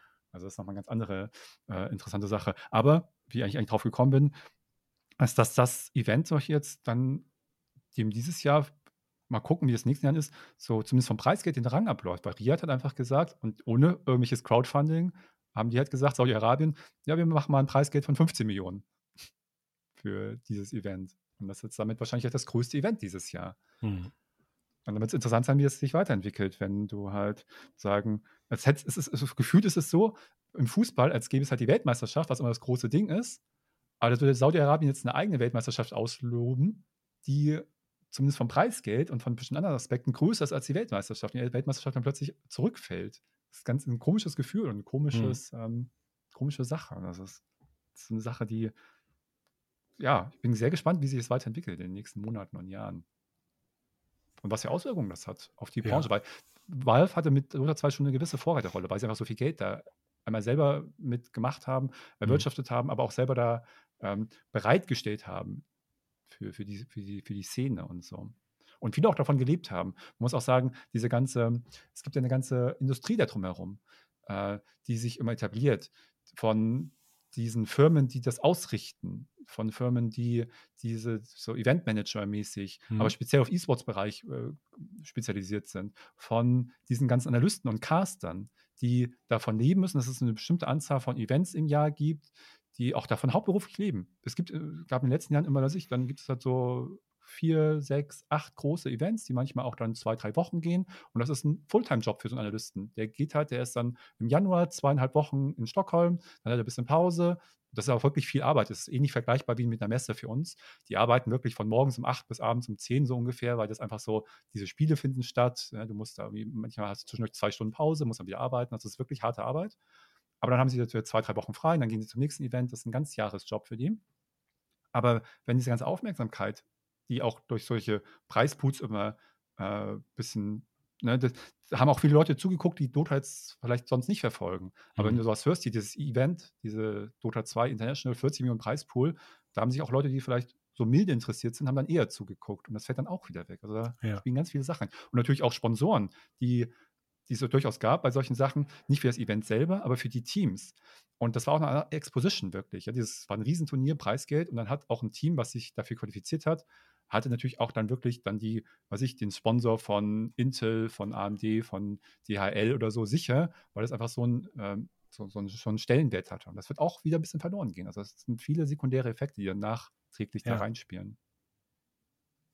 Siehst du, das ist zum Beispiel, also das ist wirklich was, was da kriege ich fast gar nichts von mit. Also ja. äh, ist überhaupt nicht in meiner, in meiner Bubble drin. Entschuldigung. Ähm, aber krass, also äh, ähm, ich hatte auch, also dass das Katar sich da so doll. Äh, also in diesem Fall Saudi-Arabien halt. Ne? Äh, Saudi-Arabien, so. Ja. Katar hat sich aber irgendwo. Ja, Katar ist im Fußball halt. Ne? Also, Katar Airlines ist ja dann auch. Ja, aber, nicht direkt Katar. Aber die haben doch auch irgendwas gehabt. mit einem. Irgendwo haben, haben die sich nicht auch mit irgendwelchen. Nee, Quatsch, das war auch Saudi-Arabien, wo der Deal war mit, äh, der, der wahrscheinliche Deal, der aber wahrscheinlich geplatzt war mit dem, äh, mit dem schwedischen hier, äh, was wir letzte Woche hatten. Ähm, oh Mann, ey, Namen, ich und Namen. Das ist wirklich schlimm. Die, wo THQ dazu gehört. Embracer Group? Genau, genau, wo das wahrscheinlich durchgerutscht ist. Die haben das ein bisschen für sich identifiziert, dass das ein großer Markt ist, dass das auch ein interessanter Markt ist, vielleicht so von der Demografie für sie, ja. den sie äh, da bearbeiten können und wo sie halt mit Geld viel erreichen können. Viel Aufmerksamkeit, viel Einfluss. Ja, und ähm, absolut verständlich halt. Da muss man ja gucken, wie man umgeht. So, schon, nur ein anderes Beispiel noch, ich kenne das von League of Legends, ganz kurz noch, die haben halt auch eine Liga halt, System und das haben die jetzt gerade vor kurzem geändert und da ist auch ganz interessant, wie sich entwickeln wird, weil die haben zum Beispiel das vorgeschrieben gehabt, das ist so ein bisschen wie das Vereinswesen oder wie deutsche Fußballvereine zum Beispiel, ähm, die, wenn du in der Bundesliga bist, musst du ja so eine Nachwuchsmannschaft haben, so eine Jugendmannschaft und du hast mhm. bestimmte ähm, Voraussetzungen, die du erfüllen musst als Verein. Und das gab es bei League of Legends auch. Du musst praktisch so eine Art äh, zweites Team haben, so für Nachwuchsspieler, um äh, in dieser großen, in der ersten Liga da mitspielen zu dürfen. Und das haben sie jetzt geändert. Das ist nicht mehr notwendig. Und dann haben sofort so für alle Teams so gesagt, okay, ach so, brauchen wir nicht mehr, zack, alle abgesägt halt, ne? Diese, weil es für die nur ein Kostenfaktor war. Ja. Damit haben sie nichts erreicht. Und weil diese Sachen funktionieren auch ganz anders. Eben, wie du gesagt hast, man, im, im, Sport, im normalen Spiel dieses Lokale auch eine Rolle, dieses physische einmal durch die soziale Komponente, aber allein auch durch die rein physikalischen Gegebenheiten. Wenn es eben nicht so ein Riesending ist, wo du halt als Spieler Millionen verdienst und dann nur aus rein, dann kannst du auch nach England gehen oder in die USA oder eben auch nach Saudi-Arabien, wie auch manche Fußballspieler dann gehen, sondern wenn es eben gerade so eine kleinere Geschichte ist, hast du ja, ein Handballspieler hat ja einen normalen Job, der macht das, auch wenn ja, er, natürlich. auch wenn er in der ersten Bundesliga ist oder so, wenn, oder irgendwie so, oder so dieses äh, Hallenhockey spielst oder so. Selbst wenn du praktisch in diesem Sport auf Top-Niveau spielst in Deutschland, kannst du davon nicht leben. Du hast einen normalen Job und machst das halt noch äh, zu deinem absoluten Hobby und steckst da viel Zeit rein. Aber allein dadurch, dass du halt vor Ort arbeitest, bist du ja an, dein, an, Vereine gebunden, die in der Nähe sind auch. Und das findet ja bei E-Sports überhaupt nicht statt. Ich kann ja, wenn ich jetzt ein sehr guter Spieler bin in Dota 2 und ich habe entweder eine, eine, gute Chemie mit ein paar anderen Leuten oder einfach Sympathie oder die wollen mich einfach, kann ich ja mit dem amerikanischen Team spielen. mit einem äh, osteuropäischen Team, mit einem südamerikanischen Team. Klar, ein bisschen die Zeitzone, aber diese Komponente, dass ich halt jetzt hier vor Ort bin und erstmal mich mit Sachen in der Nähe arrangieren muss oder auseinandersetzen, findet ja bei E-Sports auch nicht statt. Und auch deswegen ist halt, deswegen ist vielleicht sonst, wenn du so eine Jugendmannschaft äh, hast, so eine Jugendnachwuchsmannschaft, wo du halt dann auch aus der Nähe eben dann rekrutierst und die dann auch eher in deinem Team bleiben, weil du eben die ja vor Ort hast, ist es im, im, im E-Sports gar nicht gegeben. Wenn ich da irgendwie einer fällt in meinem Team aus und ich muss jemanden neu rekrutieren dafür, ich brauche wieder einen fünften Spieler, muss ich eben nicht irgendwie vor Ort in einem relativ überschaubaren Pool gucken und habe dann einen Vorteil, wenn ich eine schon etablierte Nachwuchsmannschaft selber habe, sondern dann kann ich eben einfach zehn Leute rund um die Welt anschreiben und finde dann schon irgendwie den richtigen. Also allein deswegen sind die Strukturen dann ganz anders. Ja. Und ähm, ja, also das ist tatsächlich auch bei League of Legends passiert. Dann wurde man auch, das verfolge ich halt nicht so sehr, aber da ist auch eine Diskussion gewesen, wie man damit umgeht, ob das richtig oder falsch ist, ja, und wie man, wie sich das weiterentwickelt. Aber andererseits ist halt das Interessante, weil es steckt so viel Geld drin, weil das Interesse ist da und es wird auch nicht weniger, prinzipiell, an Leuten, die gerne irgendwie online E-Sports verfolgen. Ja. ja. also das Interesse ist schon da. So, plus wie, wie, wie, sich das entwickelt und wie man das lenkt, das ist eigentlich nicht klarer als vor zehn Jahren, witzigerweise irgendwie. Total, total irre. Aber gibt es eine Perspektive darauf, dass sich das irgendwie ändern wird? Ich habe nicht das Gefühl, weil das, man hat das Gefühl, da wird so viel rumprobiert, aber es, es äh, kristallisiert sich keine richtige Richtung raus. Man hat immer das Gefühl, wenn wir ganz kurz zurück zu Dota gehen, die haben alleine, Valve hat so ein bisschen diesen mittleren, man sagt man so diesen Hands-off-Approach, dass sie eigentlich ziemlich im Hintergrund stehen. Sie geben so ganz grobe Regeln vor, im Gegensatz, im Gegensatz zum Beispiel zu äh, Blizzard, die sehr involviert sind und eben so dieses Franchise-System probiert haben und Lizenzen verkauft haben. Und League of Legends ist auch ein bisschen strenger und Dota ist sehr, ähm, ja, wie gesagt, zurückhaltend und versucht immer so Regeln vorzugeben. Und die haben so viel probiert in den letzten Jahren, muss man wirklich sagen. Es gab einmal, früher war das International einfach das große Turnier und sie haben einfach manuell Leute eingeladen. Sie haben gesagt, okay, jetzt in zwei Monaten findet das International wieder statt, folgende acht Teams laden wir ein. So, und das wirkte dann auf viele immer so unverlässlich. Du kannst dich als Team überhaupt nicht darauf einstellen. So, wonach, welchen Kriterien funktioniert das? Sind wir beliebt? Sind wir sportlich erfolgreich? Ja? Ähm, dann haben sie äh, über versucht, das schon mal aufzuweichen, das International. Das haben sie ein System genannt, Majors und Minors. Das heißt, sie haben selber, ähm, ich glaube, vier Majors im Jahr und acht Minors, einfach Turniere, die eine bestimmte Wertigkeit hatten, ja. an andere Turnier-Event-Organizer ähm, ausgelagert. Die mussten sich bei Valve bewerben und haben gesagt und mussten halt sagen, ich möchte eins dieser Turniere ausrichten, entweder, ja. entweder ein Major oder ein Minor. Du musst bestimmte Voraussetzungen erfüllen vom Preisgeld, das du bereitstellen musst. Ich glaube, für ein Major war es eine Million und du musstest so und so viele Teams einladen und dann aber die genaue Ausgestaltung blieb den äh, Organisern überlassen.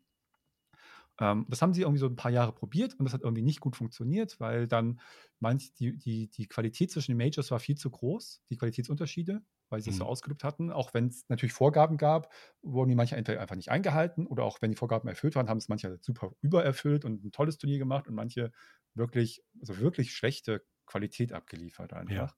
Damit war aber dann Valve auch nicht zufrieden. Dann haben sie versucht in den letzten Jahren, ähm, das hieß DCP, haben sie so eine Liga versucht zu etablieren in verschiedenen Regionen. Und das war dann halt zum Beispiel Westeuropa, Osteuropa, Südostasien, China, Nord- und Südamerika. Diese einzelnen Ligen haben sie wieder auch ausgelagert an Organis äh, Organizers, die halt sich bewerben konnten und sagen, wir veranstalten sich die westeuropäische Liga. Gab es natürlich bestimmte Vorgaben wieder, so und so viele Teams müssen in der Liga sein, das funktioniert auf folgende Art und Weise. Und das war dann einfach so ein Ligabetrieb. Da haben in der westeuropäischen Liga zum Beispiel ähm, so zu bestimmten Terminen, was ich, jede Woche, in einem bestimmten Zeitraum, Teams gegeneinander gespielt, nach so einem System, wie wir es halt in der Bundesliga haben. Das Team gegen das Team, mhm. hat dann Punkte bekommen. Ja, und, und damit, äh, je nachdem, wie, ob du gewonnen und verloren hast, hast du ja Punkte gesammelt. Und diese Punkte waren am Ende entscheidend für die Qualifikation für das International. Ne? Du hast dann, wie dann halt, was ich, wie eben solche im Fußball, du ja Punkte sammelst für einen Sieg, für eine Niederlage keine und für einen Unentschieden irgendwie einen Punkt. Und mit noch Punkten wirst du dann halt qualifizierst du dich für die UEFA Champions League oder mhm. was ist das andere alles, keine Ahnung, ne, wie das halt im Fußball ist, so genau auch. Ähm, Und das ändern sie jetzt auch schon wieder, weil anscheinend waren sie damit auch nicht zufrieden. Das Problem war auch ein bisschen, es gab sozusagen eine erste und eine zweite Liga, DCP 1 und 2. Äh, die Qualitätsunterschiede waren massiv zwischen den, also Qualität im Sinne von wie gut, welche, auf welchem Level haben die Teams gespielt, zwischen solche jetzt Westeuropa, Osteuropa, USA zum Beispiel. USA ist zum Beispiel grottig. Oh, okay. USA ist halt so ein bisschen die Lachnummer von der ganzen Dota-Szene, weil das äh, gar keine. Kann man irgendwie sagen, woran das liegt? Das ist eine ganz interessante Frage. Das ist auch ein bisschen schwierig zu sagen. Es war mal anders. Ähm, die anderen Regionen sind einfach stärker geworden. Es hat ein bisschen mit dem Playerpool zu tun. Es gibt einfach mehr Spieler inzwischen. Vor allem äh, so Südostasien, Osteuropa ist sehr stark. Mhm. In den letzten Jahren auch ähm, Süd Südamerika ist ganz stark geworden. Die waren früher gar keine, äh, gar nicht dabei. Die sind erst in den letzten zwei, drei Jahren so aufgetaucht, aber jetzt sehr stark inzwischen. Es hat ein bisschen damit zu tun, ähm, also zum Teil mit dieser Netcafé-Kultur, weil es gibt so ein paar Spiele, League of Legends, Dota, Counter-Strike, die so ganz typisch in diesen Netcafés sind, die ja in diesen Ländern noch existieren. In Westeuropa hat ja jeder einen normalen PC, du spielst zu Hause. Ja. In diesen Ländern wir kennen das bei uns am ehesten noch aus Internetcafés. Es gab ja diese Zeit, wo eben nicht jedes Haus einen PC und Internetzugang hatte. Dann bist du in Internetcafé gegangen, konntest ein bisschen surfen und dann E-Mails abrufen und chatten und was auch immer.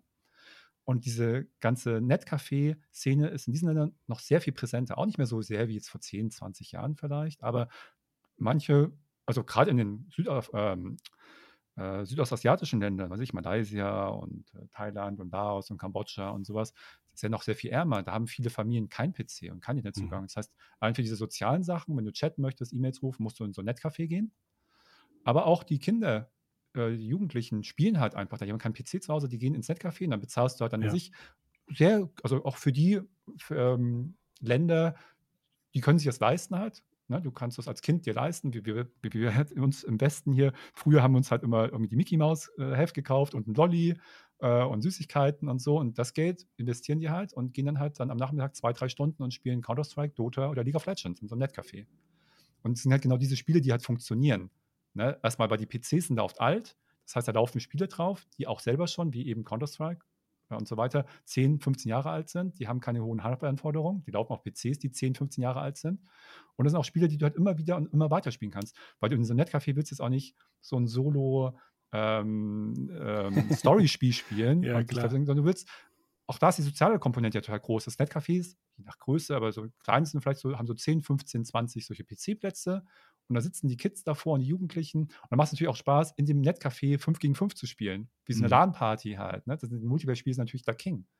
Und diese ganze ähm, Kultur spielt auch mit rein, die vor allem, wie gesagt, in Südostasien und in äh, Südamerika ziemlich stark ist. Und deswegen mhm. haben die, diese Spiele eine größere Player-Base auch teilweise da.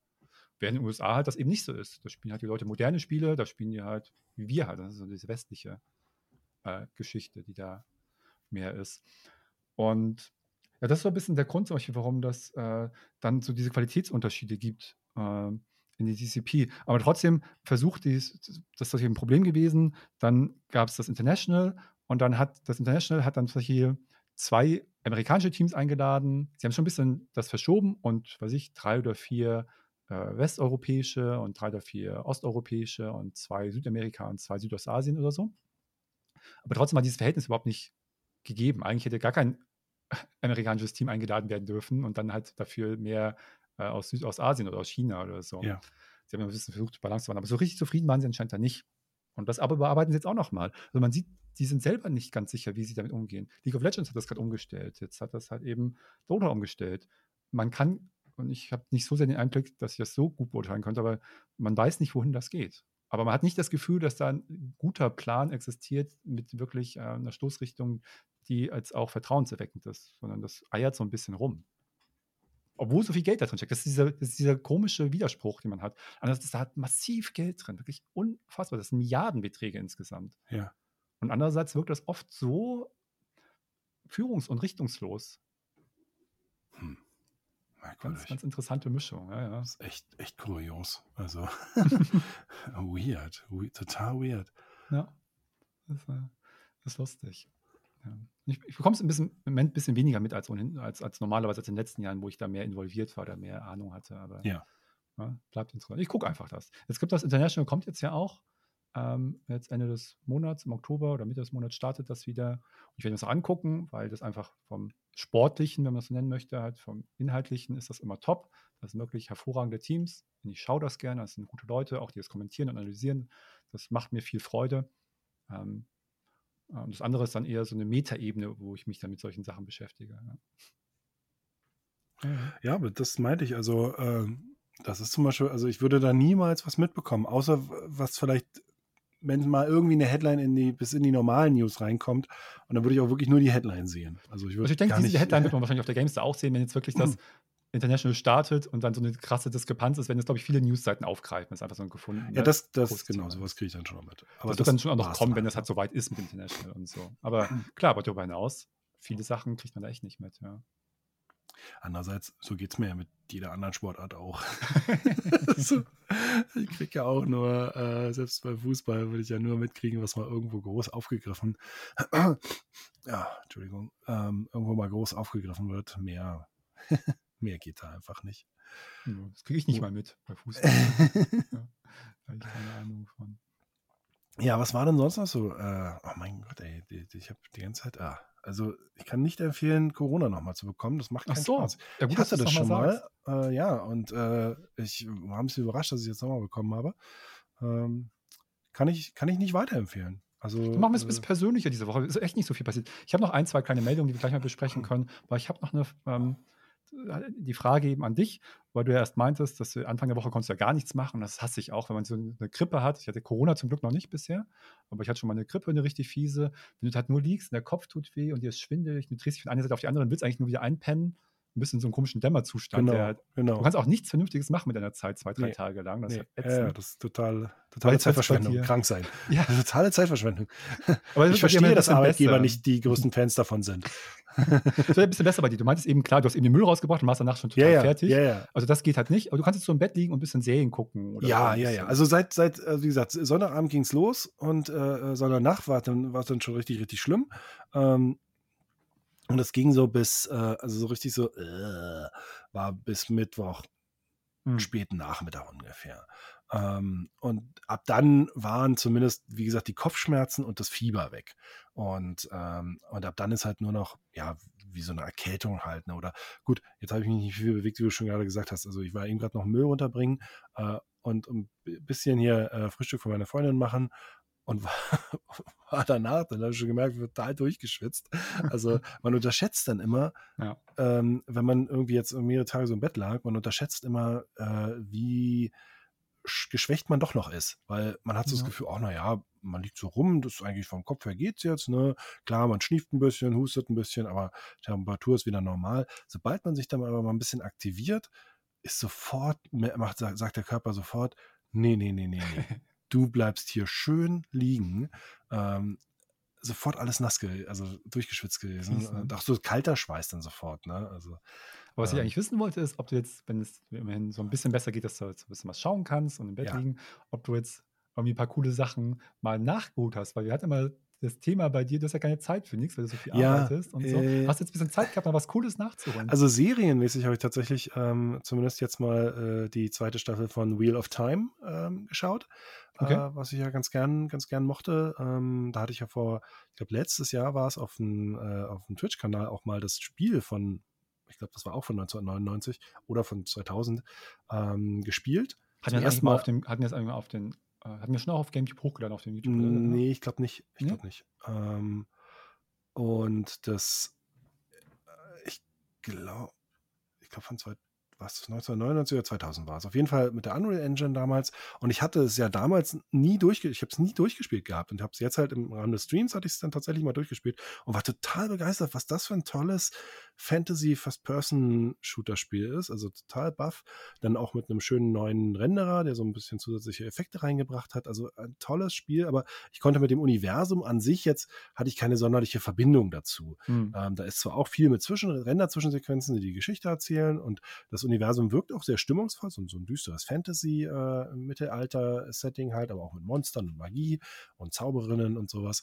Und ähm, und jetzt läuft aber halt bei Amazon diese Serie und äh, jetzt ist halt die zweite Staffel rausgekommen und das Geile ist, ich, ich bin halt echt schon wieder so überlegen, das, ob ich mir das nochmal installiere nochmal durchspiele. Jetzt mit dem Wissen aus den Serien, einfach weil ich die Begriffe viel besser einordnen kann. Was sind diese Figuren und wer, was ist da eigentlich los? Äh, weil ich es halt auch so stimmungsvoll fand. Ähm, und habe hab halt jetzt die ganze Zeit, wo ich die Serie geschaut habe, total Bock gehabt, mich rüberzusetzen an den Rechner und Wheel of Time äh, wieder zu installieren und, und wieder zu spielen. Das habe ich nachgeholt und äh, hat, gefällt mir auch gut. Also, äh, aber ich sehe auch die, äh, wie heißt der, Rosamund Pike, mhm. ähm, die sehe ich ganz gern als, als Schauspielerin, finde ich die ganz angenehm. Ähm, und äh, ich mag auch so die ganze Ausstattung von der Serie. Das ist halt, ich meine, jetzt sind sie ja alle irgendwie in den letzten Jahren mit ihren Game of Thrones Kopien rausgekommen. Ähm, und das reitet sicherlich auch auf auf dieser Welle so ein bisschen, aber ich finde es okay. Also ich kann, kann, kann, kann mir das gerne anschauen. Und ähm, so relativ aufwendig produziert. Und dann habe ich Generation V oder Gen V angefangen zu schauen. Da gibt es ja erst drei Folgen. Also hier diese Ablegerserie zu The Boys. Mhm. Ähm, fand ich auch ganz, ganz, ganz ja, unterhaltsam. Und, ähm, und dann kam aber am Donnerstag tatsächlich schon die Testversion von ähm, von Lords of the Fallen. Ähm, und ja, die habe ich mir dann drauf gehauen, weil diejenigen, die das Testvideo machen sollten, wahrscheinlich es nicht machen können. Also brauchen wir Bildmaterial und da. Du bist ja, auch schon wieder am Arbeiten. Kümmere, kümmere ich mich jetzt drum. Ja, aber das ist ja was, das ist, das ist ja der angenehme Teil der Arbeit, okay. den kann man tatsächlich machen. ähm, und das frisst gerade so ein bisschen Zeit. Also die ganzen Sachen, die ich mir ein bisschen überlegt habe, ob ich die nachhole, oder schaffe, das ist halt, halt, das ging halt jetzt wieder nicht, weil wieder irgendwas Aktuelles dazwischen geschossen ist. Ich wollte gerade fragen, ich dachte, ähm, du kannst das Altes mal richtig nach. Ja, hatte ich auch was, was noch viel das Schlimme ist, ich, ich hab, hatte auch so viele Sachen nochmal installiert gehabt und äh, äh, ich wollte auch immer mal nochmal Shadow Tactics spielen. Also hier das Spiel äh, von Mimimi vor Desperados 3. Ähm, weil ich das auch nie wahnsinnig weit gespielt habe. Also Desperados 3 war, glaube ich, das, was ich am, am weitesten gespielt habe. Aber eigentlich hatte ich Bock, so das ganze Ding nochmal, also die ganze, das, ihr ganzes Werk quasi äh, äh, mir nochmal ein bisschen genauer anzuschauen. Und passenderweise dazu, weil das ja so Echtzeit-Taktik ist, im Kommandos-Stil, wurde ja diese Woche das neue Kommandos angekündigt. Echt? Ja, diese Woche wurden neues Kommandos angekündigt. Ähm, und zwar ähm, mit, mit ja, zehn Missionen wird es haben, wohl auch ein ähm, äh, auch ein, ähm, na, wie heißt es denn, ein Koop-Modus sogar. Ähm, okay. Ich bin mir gar nicht sicher, ob es das, ob es das mal gab in der Serie. Nicht, dass ich wüsste, ehrlich gesagt. Ähm, ich habe auch ehrlich gesagt nur eins und zwei gespielt. Also drei habe ich dann noch gar nicht mehr und auch diesen EU-Shooter-Ableger habe ich gar nicht mehr gespielt. Ähm, Commandos Origins heißt das. Und das soll irgendwann 2024 für ja, PC und Konsolen rauskommen. Und ähm, äh, ja, halt bringt halt diese, diese ganzen bekannten Figuren zurück. Ist halt auch wieder Echtzeit-Taktik. Äh, wir wussten ja schon, dass da was kommt. Also das war jetzt keine. Also auch wieder Zweiter Weltkrieg dann. Genau, Zweiter Weltkrieg, genau. Äh, irgendwie in Afrika und in der Arktis mhm. und also wohl recht abwechslungsreiche Settings. Also es war schon klar, dass da was kommen würde, ein neues Kommandos, aber jetzt ist es halt offiziell Kommandos Origins. Lustigerweise äh, auch wieder mit dem Origins. Ähm, Während ja unser anderes, ich weiß nicht, ob du das mitbekommen hast oder ob ich das erzählt habe, ähm, das andere Origins ist ja ein, wahrscheinlich eingestampft, ähm, IG, IGI Origins. also hier Project IGI, ja, was wir ja auch schon mal, ähm, äh, wo wir auch schon mal in, so eine Art Rückblicks-Stream gemacht haben. Zumindest ist das Studio dahinter. Die sind, soweit ich das mitbekomme, habe eigentlich aufgelöst worden. Mhm. Ähm, das Projekt selbst, IGI Origins, es gibt immer noch den Steam-Eintrag. Ich weiß nicht, was da weiter mit passieren wird, keine Ahnung. Ähm, aber jetzt hoffen wir einfach mal, dass das andere, ähm, dass das andere äh, Origins, also Kommandos, dass das was taugen wird. Sah im Trailer eigentlich ganz stimmungsvoll aus. Also äh, die paar kurzen Szenen, die man da aus der tatsächlichen Spielgrafik schon gesehen hat, hat äh, sahen eigentlich ganz, ganz nett aus. Ja, war spannend. Witzig. Mal gucken. Ja, kann ich gar nicht mitbekommen habe. Was ich mitbekommen habe diese Woche ist, äh, ich spiele im Moment auch viel Cyberpunk. Bin übrigens sehr begeistert. Ich habe jetzt noch mal ein bisschen mehr gespielt und noch mal jetzt war schon durch. Ich habe noch mal andere Sachen. Ich bin, ich bin so begeistert von dem Phantom Liberty. Das ist echt geil. Also, was, was mir das für einen Spaß macht. Ich hatte das schon, eigentlich eigentlich würde ich sagen, das hatte ich schon ewig nicht mehr, aber das stimmt nicht ganz, weil ich hatte es mit Baldur's Gate, aber sagen wir mal vor Baldur's Gate hatte ich das ewig nicht mehr. Das mit, mit Cyberpunk und eben Baldur's Gate 3 passiert dieses Jahr, dass ich nicht mehr erwarten konnte, weiterzuspielen. Mhm. Das ist mir wirklich schon lange nicht mehr so passiert, dass ich nicht aufhören wollte einmal, so richtig nicht aufhören wollte und dann und sobald ich mich richtig drauf gefreut habe, wenn ich irgendwie wusste, oh, heute Abend kann ich wieder weiterspielen und, und dann auch so richtig geil jetzt geht's und und auch also wie krass, und das bei beiden, auch bei Baldur's Gate 3 und bei äh, Cyberpunk, war es so, dass das auch jedes Mal was Cooles passiert ist. Ja. Also jedes Mal, wenn ich gespielt habe, so jede Session, manchmal, ob es eine kleine war, ich nur 45 Minuten Zeit hatte oder mal irgendwie drei, vier Stunden am Stück gespielt es sind ständig geile Sachen passiert. Jedes Mal dachte ich so, boah, wie cool. Und jedes, ich mache das als Let's Play und jedes Mal, wenn ich auch am Ende der Folge war, dachte ich so, boah, und dann ne, verabschiedet sich halt immer so, so, jetzt war das gemacht, so nächste Folge machen wir das und so, ne, haben schon ein bisschen auf dem Zettel. Und bei Cyberpunk war es jedes Mal so. Und nächste Folge machen wir, was machen wir denn? Kurz das Journal aufgemacht. Und da waren so vier, fünf Sachen, und zwar richtig geile Sachen. Und ich dachte, ich kann das machen. Ich rufe den an, ich fahre zu dem Gig, ich mache diesen Auftrag und das muss ich auch noch machen. Und jedes Mal, das ist so unfassbar, diese Dichte an coolen Sachen ist unfassbar. Das war richtig geil. Ich habe einen Riesenspaß damit und kann es wirklich nur empfehlen. Das ist fantastisch. Also meine Freundin äh, spielt es auch äh, gerade wieder. Sie hat jetzt hatte kurz äh, Assassin's Creed ähm, Mirage? Äh, äh, Mirage dazwischen gepackt. Mhm. Äh, aber das hat sie am Wochenende schon schnell durchgespielt und jetzt ist sie wieder bei, ist sie wieder bei Cyberpunk. Und, und was kriegst du mit? Gefällt sie? Hat sie Spaß? Ja, ja, ja. Also sonst glaube ich, würde, es nicht so, würde sie nicht so lange spielen, weil sonst, sie ist immer sehr, sehr schnell, ist sie dann wieder bei, ähm, bei die Sims Mhm. oder bei, äh, wie heißt das hier? Disneys Dreamlight Ach, Valley. Das Ding, was dieses. Ja, ich weiß, was du so- meinst. So, ja. Sehr erfolgreich, äh, erstaunlich erfolgreich ähm, äh, und wo auch sehr gut ist. Also Mhm. ähm, wenigstens eine, eine gute Mischung. Also ich bin auf jeden Fall auch begeistert von Cyberpunk. Das ist echt richtig klasse. Und jetzt haben sie halt, äh, diese Woche gemeldet, dass sie jetzt 25 Millionen Stück verkauft haben von Cyberpunk 2077 Ah, ja. insgesamt. Und das ist halt schon eine ordentliche Zahl. Ich hatte vor dem Release, nach, das war nach Baldur's Gate 3 und ich glaube noch vor dem Release von Starfield. Genau, es war so ein Monat nach Baldur's Gate 3 Release, vor Release von Starfield und vor Cyberpunk, jetzt vor dem Phantom Liberty, hatte ich äh, auf Martin Spiel so ein Video gemacht, wo ich mir mal angeschaut habe, was eigentlich so die bestverkauften Rollenspiele aller Zeiten sind. Weil ich das, damals kam gerade diese Meldung raus, dass nach relativ kurzer Zeit Baldur's Gate 3 schon äh, alleine auf Steam über 5 Millionen Stück verkauft hatte. Und das war halt für diese Art von Spiel eine super Zahl halt. Also allgemein ist es eine super Zahl, in kurzer Zeit 5 Millionen Stück zu verkaufen. Aber gerade für diese Art von Spielen. Da hatte ich mir einfach mal angeschaut, wie sieht das eigentlich aus mit den meistverkauften Spielen, hatte ich erst angefangen. Das war dann, dann habe ich es ein bisschen runtergedampft auf die meistverkauften Rollenspiele aller Zeiten. Das war aber auch wo eine hast denn da Aufgabe. die Zahlen her? Das wollte ich Das gerade ist ja- sagen. Du fängst halt irgendwo an und denkst dir so, das kann ja nicht so schwer sein. Ich gucke mir das jetzt Doch. mal an. Ich mache mal schnell ein Video dazu. Ey, ich habe ein, ich habe irgendwie anderth, also anderthalb Tage meines Wochenendes damit verbracht, mit diesem scheiß Video. Weil ich habe eine Excel-Tabelle dann gemacht. Ich habe die jetzt nochmal offen hier. Und dann habe ich hier rechts mir die Sources. Dann sag ich, was habe ich denn hier? Dann habe ich halt einmal, es gibt halt manchmal, wenn du Glück hast, gibt es offizielle Zahlen, die so regelmäßig meistens veröffentlichen die äh, Studios jetzt entweder zu Meilenstein, da hast du Glück, ne? Ja. 25 Millionen verkaufte, äh, verkaufte Einheiten von Cyberpunk, 50 Millionen verkaufte Einheiten von Skyrim zu einem bestimmten Zeitpunkt, äh, von Pokémon und sowas.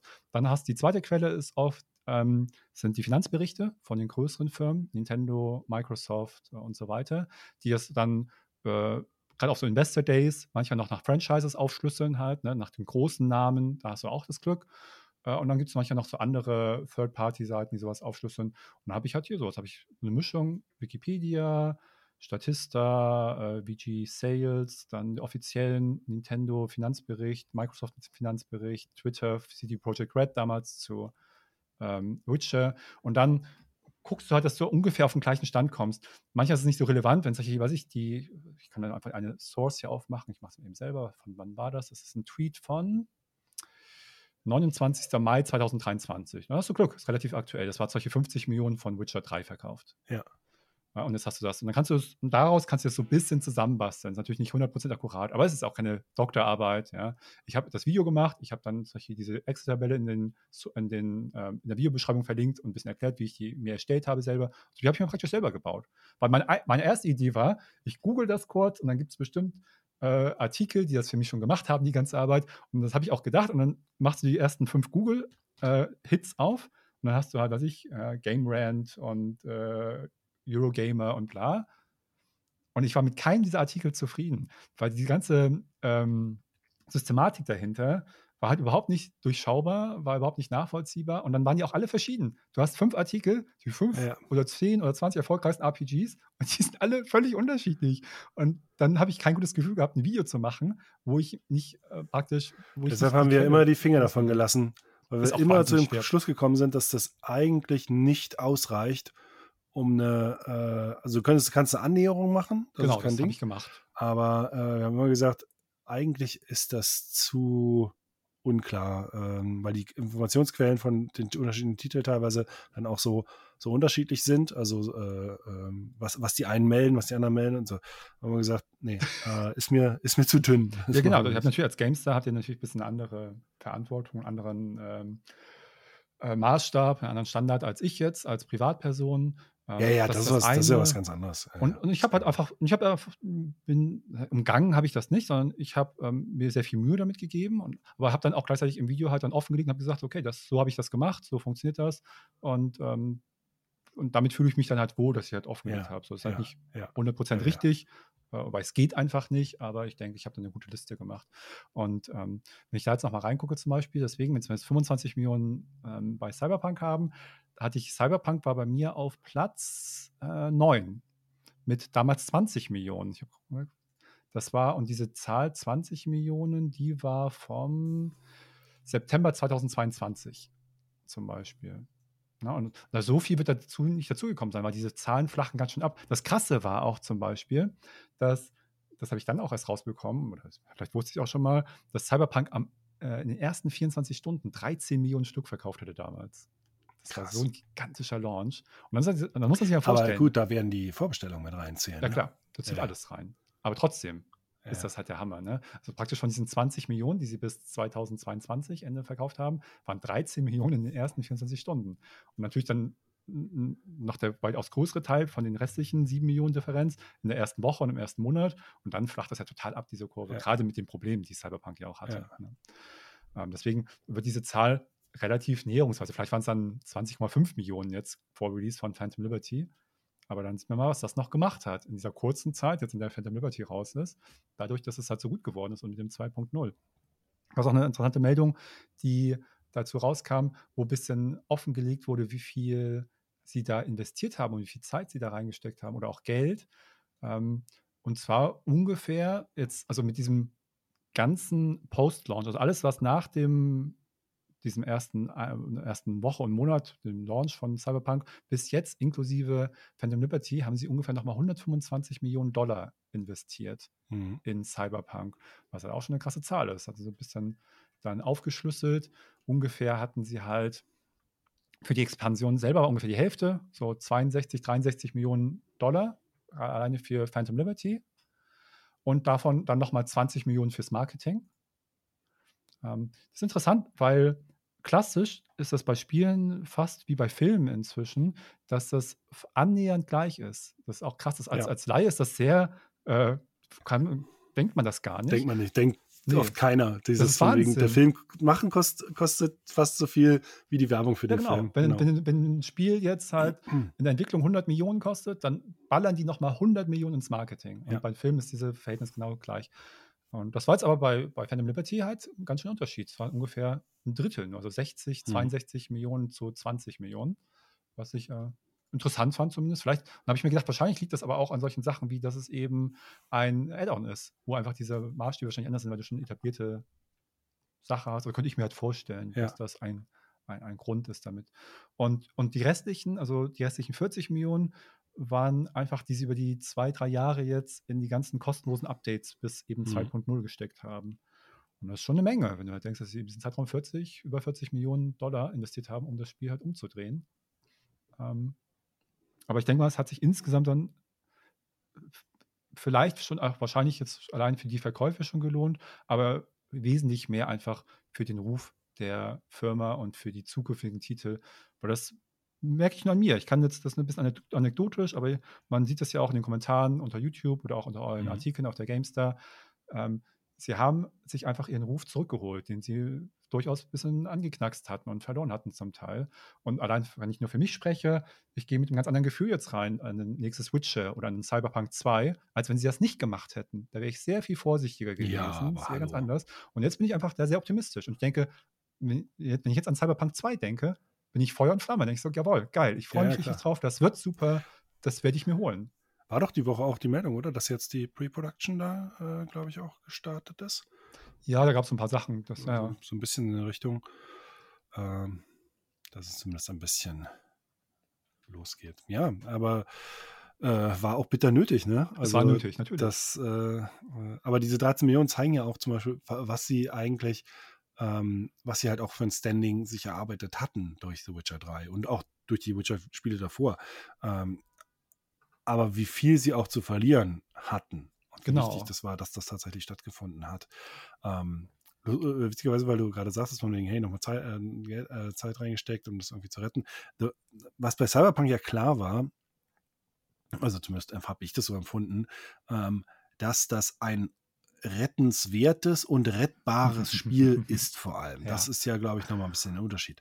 Und lustigerweise, diese Woche kommt es zusammen, ähm, das komplette Gegenbeispiel dafür, Redfall, ähm, ist ein Spiel, was meiner Meinung nach nicht wirklich rettbar, überhaupt gar nicht rettbar war. Also Ja. äh, diese Release-Version, die da kam, man hätte an so viel Sachen noch drehen müssen, aber so viele Kernelemente noch drehen müssen, um da irgendwie ein gutes Spiel rauszuholen.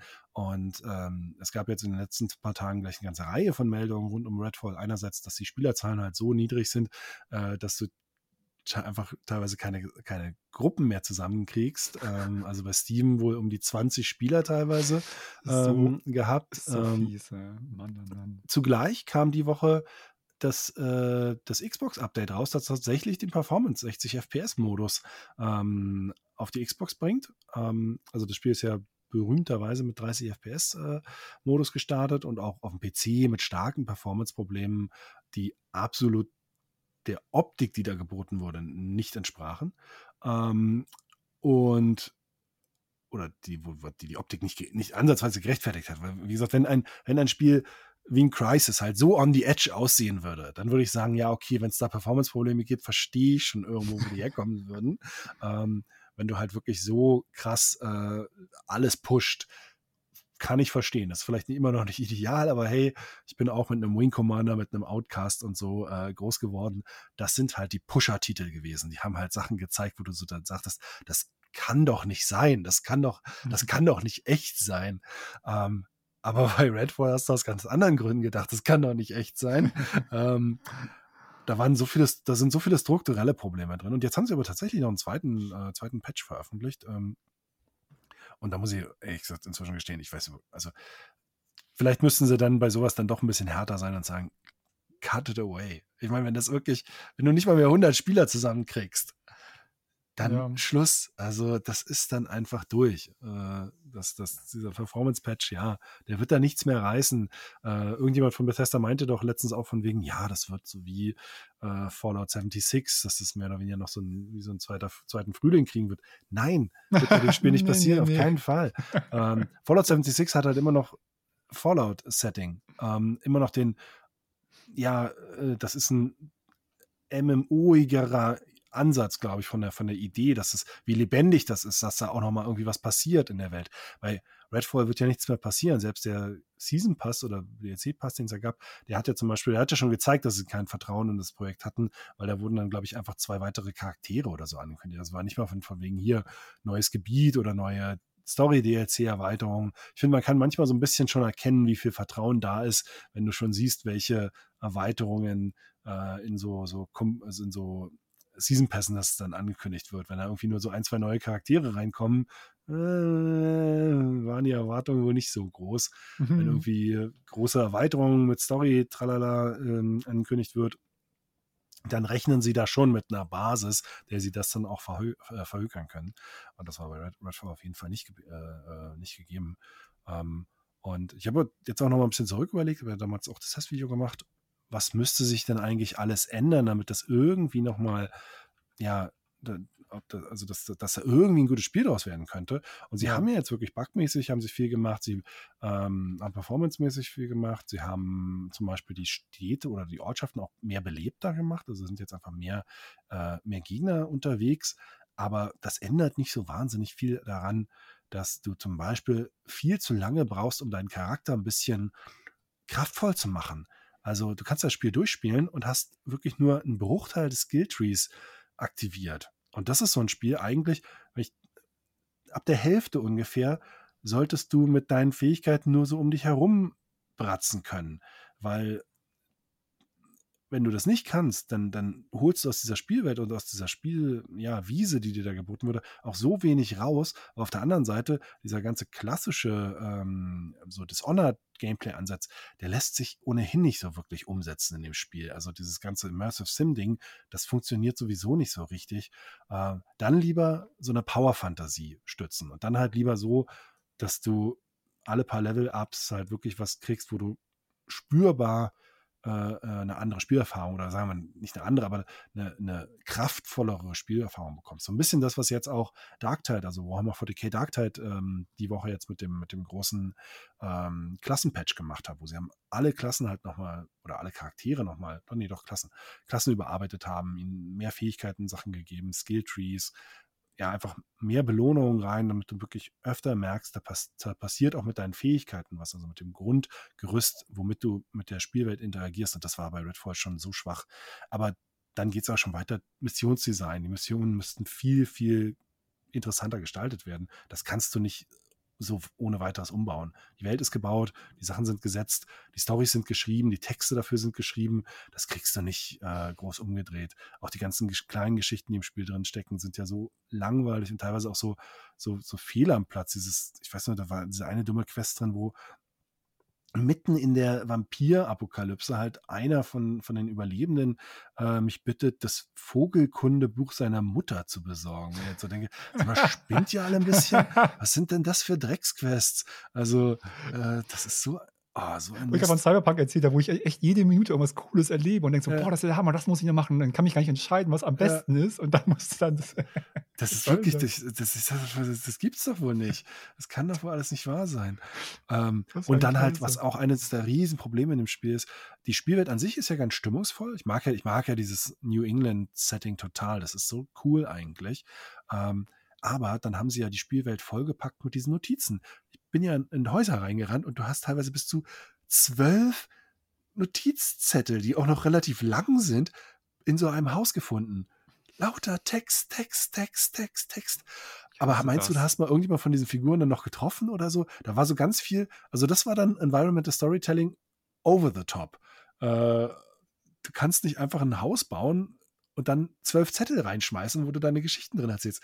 Wenn das keinen Bezug zu dem eigentlichen, was du im Spiel erlebst und zu dem, zu dem, das ist ja auch kein äh, Environmental. Storytelling, das ist Zettel-Storytelling. Das ist Zettel, genau, Zettel-Storytelling. ähm, ich meine, manchmal wurde da ein bisschen vertieft, was da angedeutet wurde, was in diesem einen Haus so drin war. Ja, aber das Gameplay und die Spielerfahrung passt überhaupt nicht dazu, dass ich in einem Vierspieler-Koop-Spiel mal eben stehen bleibe, um zwölf, teilweise mehrere Seiten lange Zettel zu lesen. Also, sag mal, spinnt ihr ein bisschen? Wer baut denn sowas? Das gibt's doch Verstehe nicht. Ich hasse das eh, dieses Zettellesen in Spielen. Das ist eine Kunst. Und manche Spieler machen das wirklich gut. Ich habe ja, äh, ich habe zum Beispiel jetzt ähm, letzte Woche äh, habe ich mir die Early Access Version von Fortunates Run gekauft und war wieder völlig baff davon. Äh, ich, ich fand die Demo schon toll, aber die Early Access Version war auch wieder super cool. Das ist das so wie ich mir ein neues Deus Ex System Shock ähm, Prey Was? bei 2017 Was, was wie wünschen das? würde. Fortunates Run. Das einzig Dumme daran ist halt äh, leider die Grafik, die wird den meisten nicht gefallen. Ähm, Das ich habe noch nie von das gehört. ist Du so cool. Ähm, ich habe so, ich hab, hatte es auf meiner Wishlist, habe sofort gekauft, als es rausgekommen ist. Ähm, das hat halt so einen, so einen Retro-Shooter-Look. Also Ja, mit sehe, ungefilterten, ungefilterten Texturen und mit die Gegner und die Charaktere sind Sprites, also äh, 2D-Figuren, die, wie ich finde, zu niedrig aufgelöst sind. Die müssten ein bisschen Mm, höher ja. aufgelöst sein. Das ist problematisch, zumal das ein optional zumindest auch relativ nahkampflastig sein kann. Aber was ich zum Beispiel super finde, es ist komplett vertont. was ich bei so einen Spielen Oh, ich nicht erwarten würde, aber was unglaublich wichtig ist hier. Äh, ja. Also es bringt so viel rüber. Ähm, äh, ich finde die Schriftart leider auch ein bisschen furchtbar. Also auch da wieder so ein, ja, wir wollen so ein bisschen Retro-Look haben. Ja, aber wenn der Retro-Look am Ende der Spielbarkeit schadet, dann ist es ein Problem. Und hier, die Schrift ist teilweise echt ein bisschen schwer zu lesen. Ähm, Das ist auch so ein typischer Fehler übrigens von solchen Retro-Spielen, die ich jedes Mal hasse. Mach das doch nicht mit der Schriftart, bitte. ja, Das ist, ja, ja. das ist, Also das ist so ein typischer Fehler, der so oft auftaucht und der jedes Ja. Mal scheiße ist. Ja, ja, ist wirklich quatschig. Ähm, aber, aber auf der anderen Seite ist es halt total technisch total spannend, weil dieser, dieser Level aus der, äh, nicht aus der Demo, aber aus der Early Access Version, spielt halt auf einer äh, Raumstation, Hm. die sich halt die ganze Zeit dreht. Ich sehe es in dem auf Trailer, ich mir mehreren nebenbei Ebenen? anschaue. Ja. Und äh, äh, außen ist die Lichtquelle die Sonne, also eine weit entfernte Sonne. Und die erzeugt halt auch alle Schatten äh, und alles Licht dynamisch. Also das Licht, was irgendwo durch Fenster durchdringt, das bewegt sich die ganze Zeit. Ähm, die Schatten bewegen sich die ganze Zeit. Objekte werfen auf sich selbst Schatten und so. Also genau das, was ich eigentlich immer haben will, diesen Retro-Look in Verbindung aber mit moderner Technik. Ähm, total cool. Aber wie gesagt, ich finde, die Sprites müssten höher aufgelöst sein, weil sie auch nicht ganz so zur Umgebung passen. Äh, ja, sind ein bisschen so eine schlechter. Diskrepanz. Ja. Genau, es ist ist eine leichte Diskrepanz drin. Und vor allem ist äh, es ist insofern ein bisschen doof, äh, wenn du im Nahkampf zum Beispiel einen Gegner greifst, dann hast du auf einmal ein viel höher aufgelöstes gelöstes Modell von dem. Ähm, oder wenn du ein Objekt greifst, einen Ball zum Beispiel, du kannst einen Ball nehmen und dann halt so den Klassiker, ne, der Deus Ex-Klassiker, äh, auf dem, auf dem, äh, äh, mit dem Ball versuchen, den Basketball dann reinzuwerfen. Wenn du diesen Ball dann in der Hand hast, dann ist der auf einmal viel detaillierter. So Mhm. auf dem Level müssten eigentlich die normalen Figuren sein. Das ist ein bisschen das, was ein bisschen, das äh, dem Ganzen ein bisschen den, den Impact nimmt. Aber spielerisch ist das Ding der absolute Wahnsinn. Ah. Ähm, richtig, richtig kurze, intensive Kämpfe. Also stirbst schnell, aber die Gegner sterben auch recht schnell. Äh, muss wirklich super aufpassen. Die KI ist momentan manchmal noch ein bisschen, bisschen, äh, äh, ein bisschen ähm, dämlich, ähm, aber sie hauen Updates fast im Minutentakt raus. Also es ist echt Hammer. Es sind eigentlich zwei Leute, die das machen, äh, äh, wie, viel, wie viel da passiert. Ähm, auch vom ganzen Style mit, äh, mit ab und zu mal so Zwischensequenzen ähm, drin, total cool dieser erste Level, den man da spielt, der jetzt in der Early Access Version drin ist, die Early Access Version soll auch noch bis 2026 gehen, also das ist ein langsam voranschreitendes Projekt, hat zum Beispiel auch eins der coolsten Features noch gar nicht drin, das Katana, womit du dann auch ab, Schüsse abwehren kannst und solche Geschichten. Das ist wiederum im Demo-Bereich drin, den man auch in der, in der Early Access Version spielen kann. Das ist dann ein späterer Level in so einem Nachtclub. Ähm, insgesamt ist es mir von, von der Farbgebung her äh, vielleicht ein bisschen zu braunlastig, sage ich mal Mhm. ähm, sehr, sehr düster. Aber wenn man sich so ein bisschen an den Look gewöhnt hat, ist das ein, ein total tolles Deus Ex System Shock Spielerlebnis. Also es ist wirklich dieses, dieses Kernelement davon, verschiedene Lösungswege, äh, um eine Situation irgendwie zu, äh, zu bewältigen. Ähm, die Art und Weise, wie du die Station erkundest, wie du mit deiner Ausrüstung umgehst, wie du dich heilst. Ähm, richtig, richtig cool auch Möglichkeit, stealthig zumindest teilweise vorzugehen äh, und dann aber auch das Storytelling innerhalb der, der Spielumgebung. Es gibt ab und zu, findest du mal einen Zettel oder eine Notizzettel, äh, Zettel, aber sie sind relativ weit auseinander und in denen ist dann auch tatsächlich irgendwas sofort sehr Sinnvolles drin. Also entweder ist es fürs Worldbuilding an der Stelle wichtig ähm, oder es ist tatsächlich schon ein Hinweis darauf, was vielleicht für die Nebenmissionen, hier sollst du zum Beispiel als Nebenmission sollst du vier solche hydroponischen äh, äh, Anlagen zerstören und jede muss anders zerstört werden. Äh, da sind dann so Hinweise drin, entweder oder auf die Passwörter zum Beispiel. Am Computer musst du richtig eingeben, was du haben willst, also richtig schreiben, Login, Name des Logins, Passwort dahinter oder irgendwie, wenn du einen Mechanismus ausführen willst, dann musst du halt irgendwie schreiben, Device Control, minus D, dann den Namen des Devices und dann den Namen, was sich ändern soll, also Status, On-Off oder so. Ähm, auch ganz cool, ja, ein bisschen fummelig, aber irgendwie ein bisschen retro und das holt dich total in dieses Universum rein. Und die haben halt so, was so die Zettelwirtschaft an, angeht, genau den Sweet Spot gefunden. Also ab und zu mal so ein kleines Ding droppen, um Worldbuilding zu betreiben.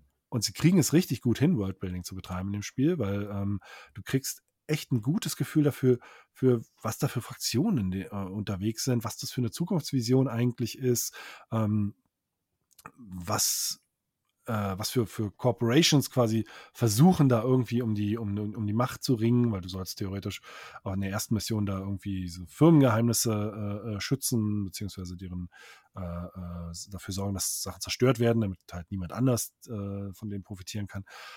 Wahnsinn. Also selbst wenn das erst in drei Jahren fertig wird, ist total egal, weil dieser Grafikstil ist ja eh zeitlos. Mhm. Ähm, da geht jetzt nichts verloren. Ähm, aber also ein, ein total tolles Erlebnis und ich würde mir so wünschen, dass es halt, dass sie einen, einen Grafiker hätten, der ihnen die, äh, die Sprites der, der Charaktermodelle auf dem Level machen könnte, wie wenn man jetzt zum Beispiel auf Steam mal geht, ähm, wie man es in den Screenshots sieht, wenn die Figuren die Charaktere greifen. Weil dann, sie, wenn sie so aussehen würden, wie, wie sie in diesen, wenn jemand gepackt ist, aussehen würden, ich glaube, das wäre nochmal ein, sehr wichtiger Schritt nach vorne. Weil animiert und so sind sie cool. Ähm, und vielleicht farblich nochmal ein bisschen rübergehen, dass es nicht immer dieses, dieses alte, heruntergekommene mhm. Raumstation grau ist. Wo, wobei man sich auch daran gewöhnt, weil halt halt durch die Lichtstimmung, wenn man das in Bewegung sieht, oft so cool aussieht. Also ich war baff. Ich kann es wirklich nur empfehlen. Äh, ist echt toll. Tolles Mit Ding. beiden ah. Punkten, ah. sowohl dieser richtigen Auflösung für diese Sachen, dass trotzdem der Retro-Look erhalten bleibt, aber auch ein bisschen halt nicht dieses matschige, eintönige, sei es halt eben so braun, grau, dunkel. Hat der System Shock für mich immer noch geschafft. Es ist Wahnsinn, ja. wie gut die das gemacht haben. Ja. Die ist ja. perfekt eingefangen und genau diesen Sweet Spot getroffen. Daran, also in dem Bereich müssen sich alle dran messen. Oder was heißt dran messen? Sie sollen sich daran orientieren. Sie sollen ein bisschen daraus lernen, genau. was macht System Shock, das Remake von 2023, richtig. Ja. da kann man wirklich eine Menge draus lernen, glaube ich. Ja, ja, ähm. das, das, das wäre es tatsächlich. Also da, ähm, das ist ein super Orientierungspunkt. Ich verstehe, dass das für kleine Teams, gerade was 3D-Gegner angeht, nicht möglich ist, weil das ist wirklich ähm, eine Sache, die man, glaube ich, nicht unterschätzen sollte. Äh, deshalb haben sie hier auch zu, zu äh, zu 2D-Sprites gegriffen. Aber äh, was so diesen, ja, was so diesen Detailgrad angeht und ja, äh, diese Mischung aus, aus, aus Pixel-Look und trotzdem moderner Technik, da ist äh, System Shock schon echt ein, ein, ziemlicher Sweet Spot. Aber ich war, wie gesagt, ich war auch davon bei, bei dem ähm, Fortunate One auch überrascht, wie viel moderne Technik dann doch drin steckt wo ich es einfach nicht äh, auf den ersten Blick erwartet hätte. Und das ist halt leider auch ein bisschen schade. Ich fand es ganz interessant, als du eben gesagt hast, dass dich das halt bei Redfall genervt hat und dann hast du jetzt das Beispiel mit Fortunate's Run gebracht.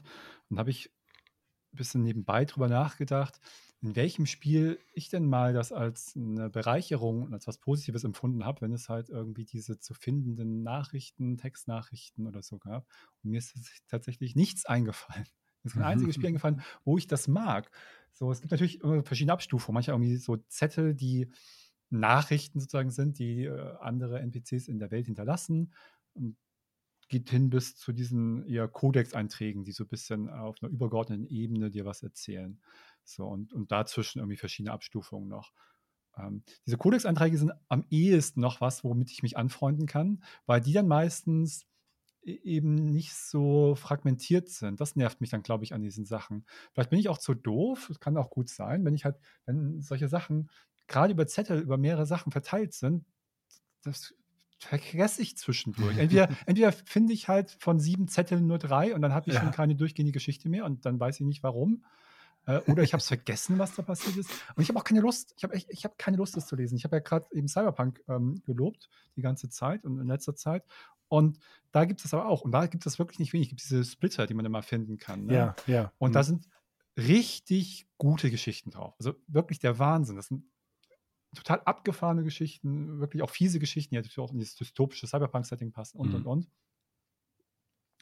Ich habe davon mal ernsthaft irgendwie zwei Stück gelesen und ich kriege das immer eher auf Reddit mit, wenn jemand schreibt, ja, dieser Splitter. Und dann lese ich mir das auch ganz gerne durch, weil dann spiele ich auch gerade nicht. Und dann sitze halt vor meinem Computer und dann lese ich mir ganz gerne auch mal drei Minuten so eine Geschichte durch und finde die dann spannend. Aber im Spiel habe ich da keinen Bock zu. Ich habe keinen Bock, Dafür, irgendwas dazu lesen, wenn mir gerade was anderes Spannendes ja. passiert, was Cooles passiert, was ja. ich weitermachen möchte und dann diese Zeit rauszunehmen, um diese Geschichte zu lesen. Dafür sollten Spiele, äh, das ist der einzige, finde ich, oder einer der wenigen, finde ich, legitimen Gründe, wofür es Apps zu spielen geben sollte. Zu Cyberpunk zum Beispiel sollte es eine App geben, also eine Handy-App, wo man, die man synchronisiert mit seinem Spielstand und wo man dann unterwegs Ja. sein äh, Inventar managen kann, seine Mods und so äh, und Coole wo man Idee. sich aber vor allem diese, diese, diese Sachen so durchlesen kann. Weil am Handy mir mal so einen Text so ein bisschen, äh, wenn ich irgendwie draußen unterwegs bin, mal den so, so durchzuscrollen, wenn das gut gemacht ist, ähm, das finde das ist eine, wäre eine gute Kombination.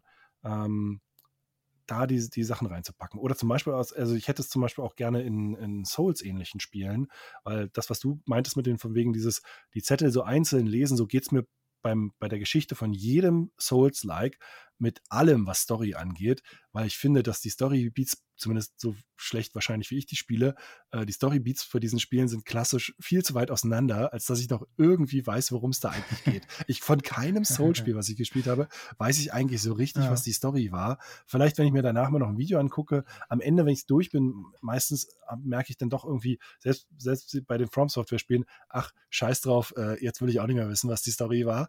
Ähm, aber äh, während des Spiels, alle, bei allen diesen Spielen, bis ich zum nächsten Storybeat komme, habe ich doch schon wieder alles vergessen, wer da irgendwie wer ist und was. Das, diese Art der Geschichtenerzählung, das ist echt nicht so wirklich meins. Ich mag diese Art von Spielen total. Aber das ist das Problem, weil ich das Interesse bei mir, ich merke das ja, ist ja da. Wenn ich jetzt an Baldur's Gate 3 denke, ich liebe dieses Spiel und ich informiere mich auch gern drumherum um das Spiel und auch bei anderen Spielen, sei es solche typisch auch From Software Spiele, dann gucke ich entweder gerne Videos von anderen Creatoren, die mir die Story erklären, was ich Ja. aber nicht verstanden habe oder was da so noch an zusätzlichen Sachen äh, angedeutet und passiert ist. Oder ich versinke auch gern mal stundenlang in einem Wiki. Das macht mir Spaß, mich da irgendwie über Orte und Figuren und Hintergründe einzulesen und was eigentlich 300 Jahre davor passiert. Finde ich alles super.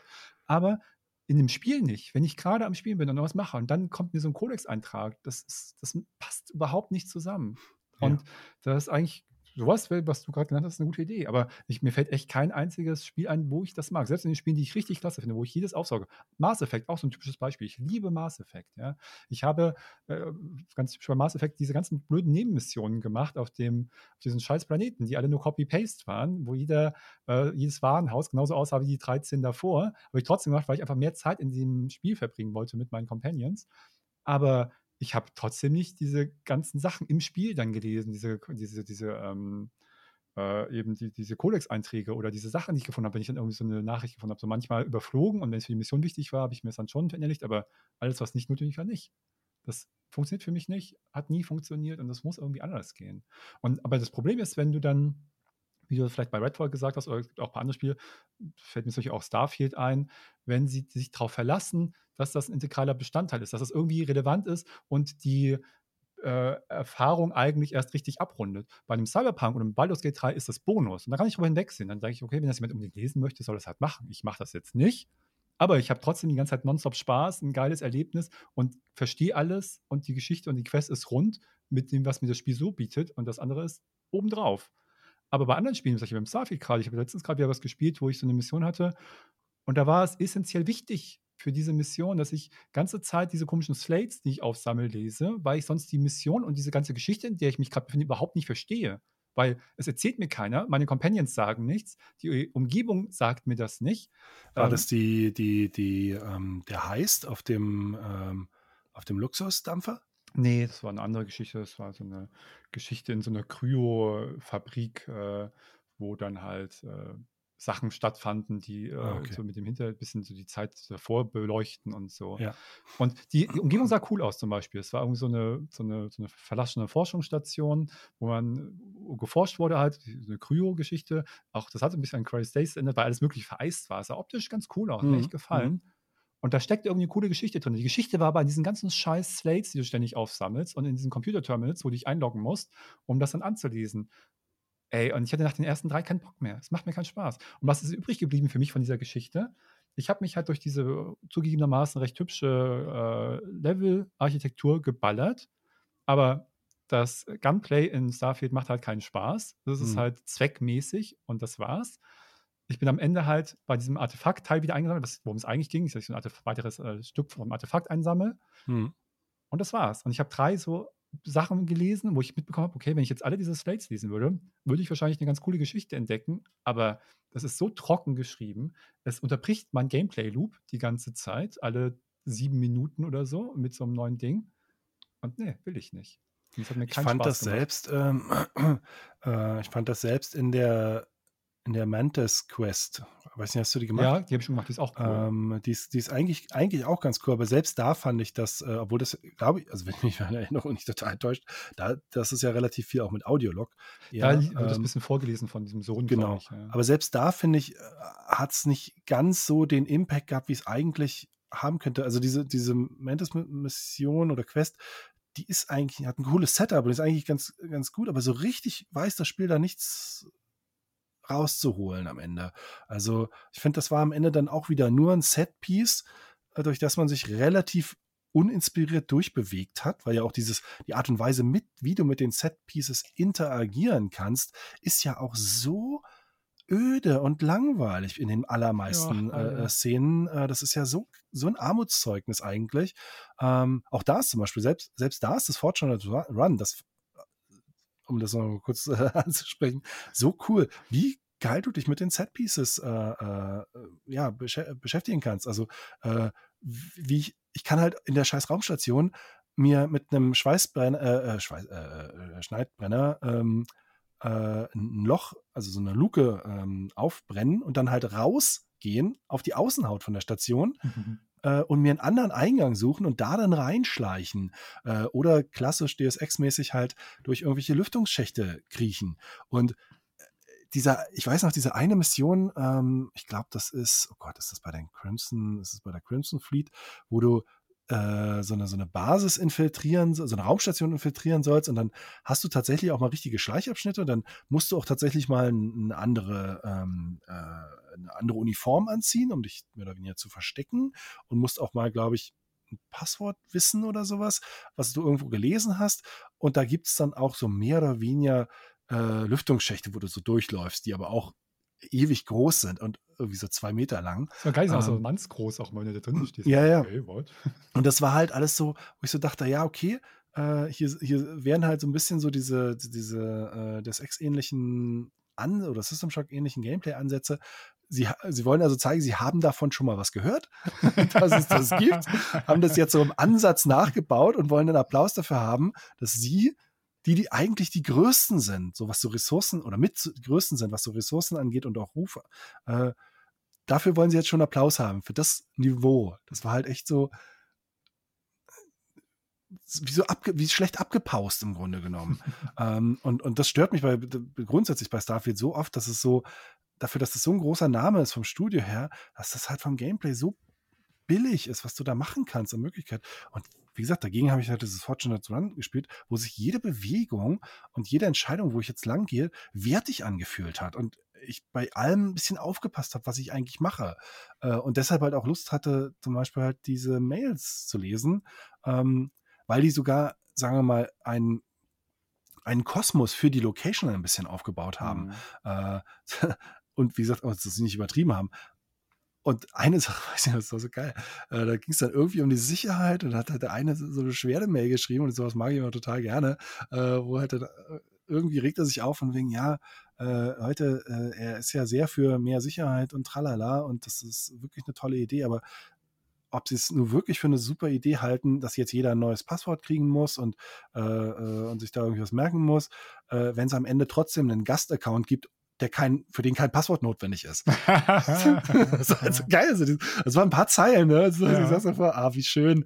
Äh, also so dieses typische, das typische Arbeitsumfeld, der typische Arbeitsumfeld-Scheiß, ne? Man kennt's, ne? Und trotzdem eine tolle Information im Spiel dann gleichzeitig. ja, und genau, damit. das brauchte ich dann wiederum um an einem Terminal, wo ich das richtig eingegeben habe und damit dann, ähm, damit dann weitergekommen bin. Aber dadurch, dass das auch grundsätzlich Kern-Gameplay-Loop ist, war es nicht wie in dieser einen Weltraumstation-Mission bei, bei, ähm, bei äh, Starfield, wo es so aufgesetzt wirkte, war es nicht so ein Fremdkörper, sondern war einfach Teil des, der Spielerfahrung. Bei Mhm. Starfield war das wie so ein Fremdkörper, dass ich auf einmal jetzt irgendwie eine Mail lesen muss, um da vielleicht irgendwie eine, Frage zu beantworten. Ähm, und mal eine andere, mal andere Klamotten anziehen muss. Wenn das grundsätzlich ein, wenn es das so richtig gäbe, weißt du, dass du halt dich richtig verkleiden kannst und das wäre alles cool.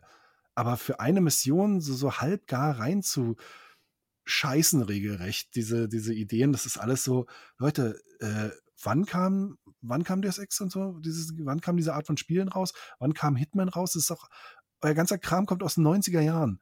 Wenn ihr das schon aufgreift, dann greift es halt mal richtig auf und baut mal richtiges Gameplay drumherum.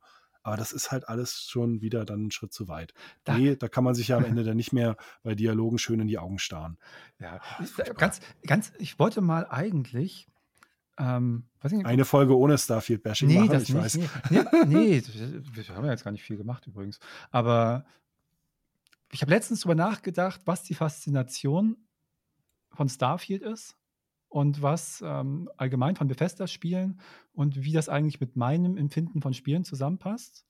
Und, ähm, und war ganz interessant, es gibt, es gibt eine ganz große Anzahl von Leuten, die das mögen und die auch jetzt Starfield verteidigen und, und, und, und sagen, was ihnen daran gefällt. Ja, und, und die das auch mögen anscheinend, die dann eine Spielerfahrung haben, die sie nirgendwo haben. Und ich habe jetzt überlegt, wie das geschichtlich zusammenpasst. Und ich habe, vielleicht wäre es mal eine größere Diskussion wert. Und ich weiß nicht, ob das dann sinnvoll ist mit jemandem, der das nicht sieht wie ich, oder ob es mal jemanden interessanter wäre, der eigentlich halt sagen, dann Starfield sehr mag und, und das mir sagen kann, warum das vielleicht immer noch so ist.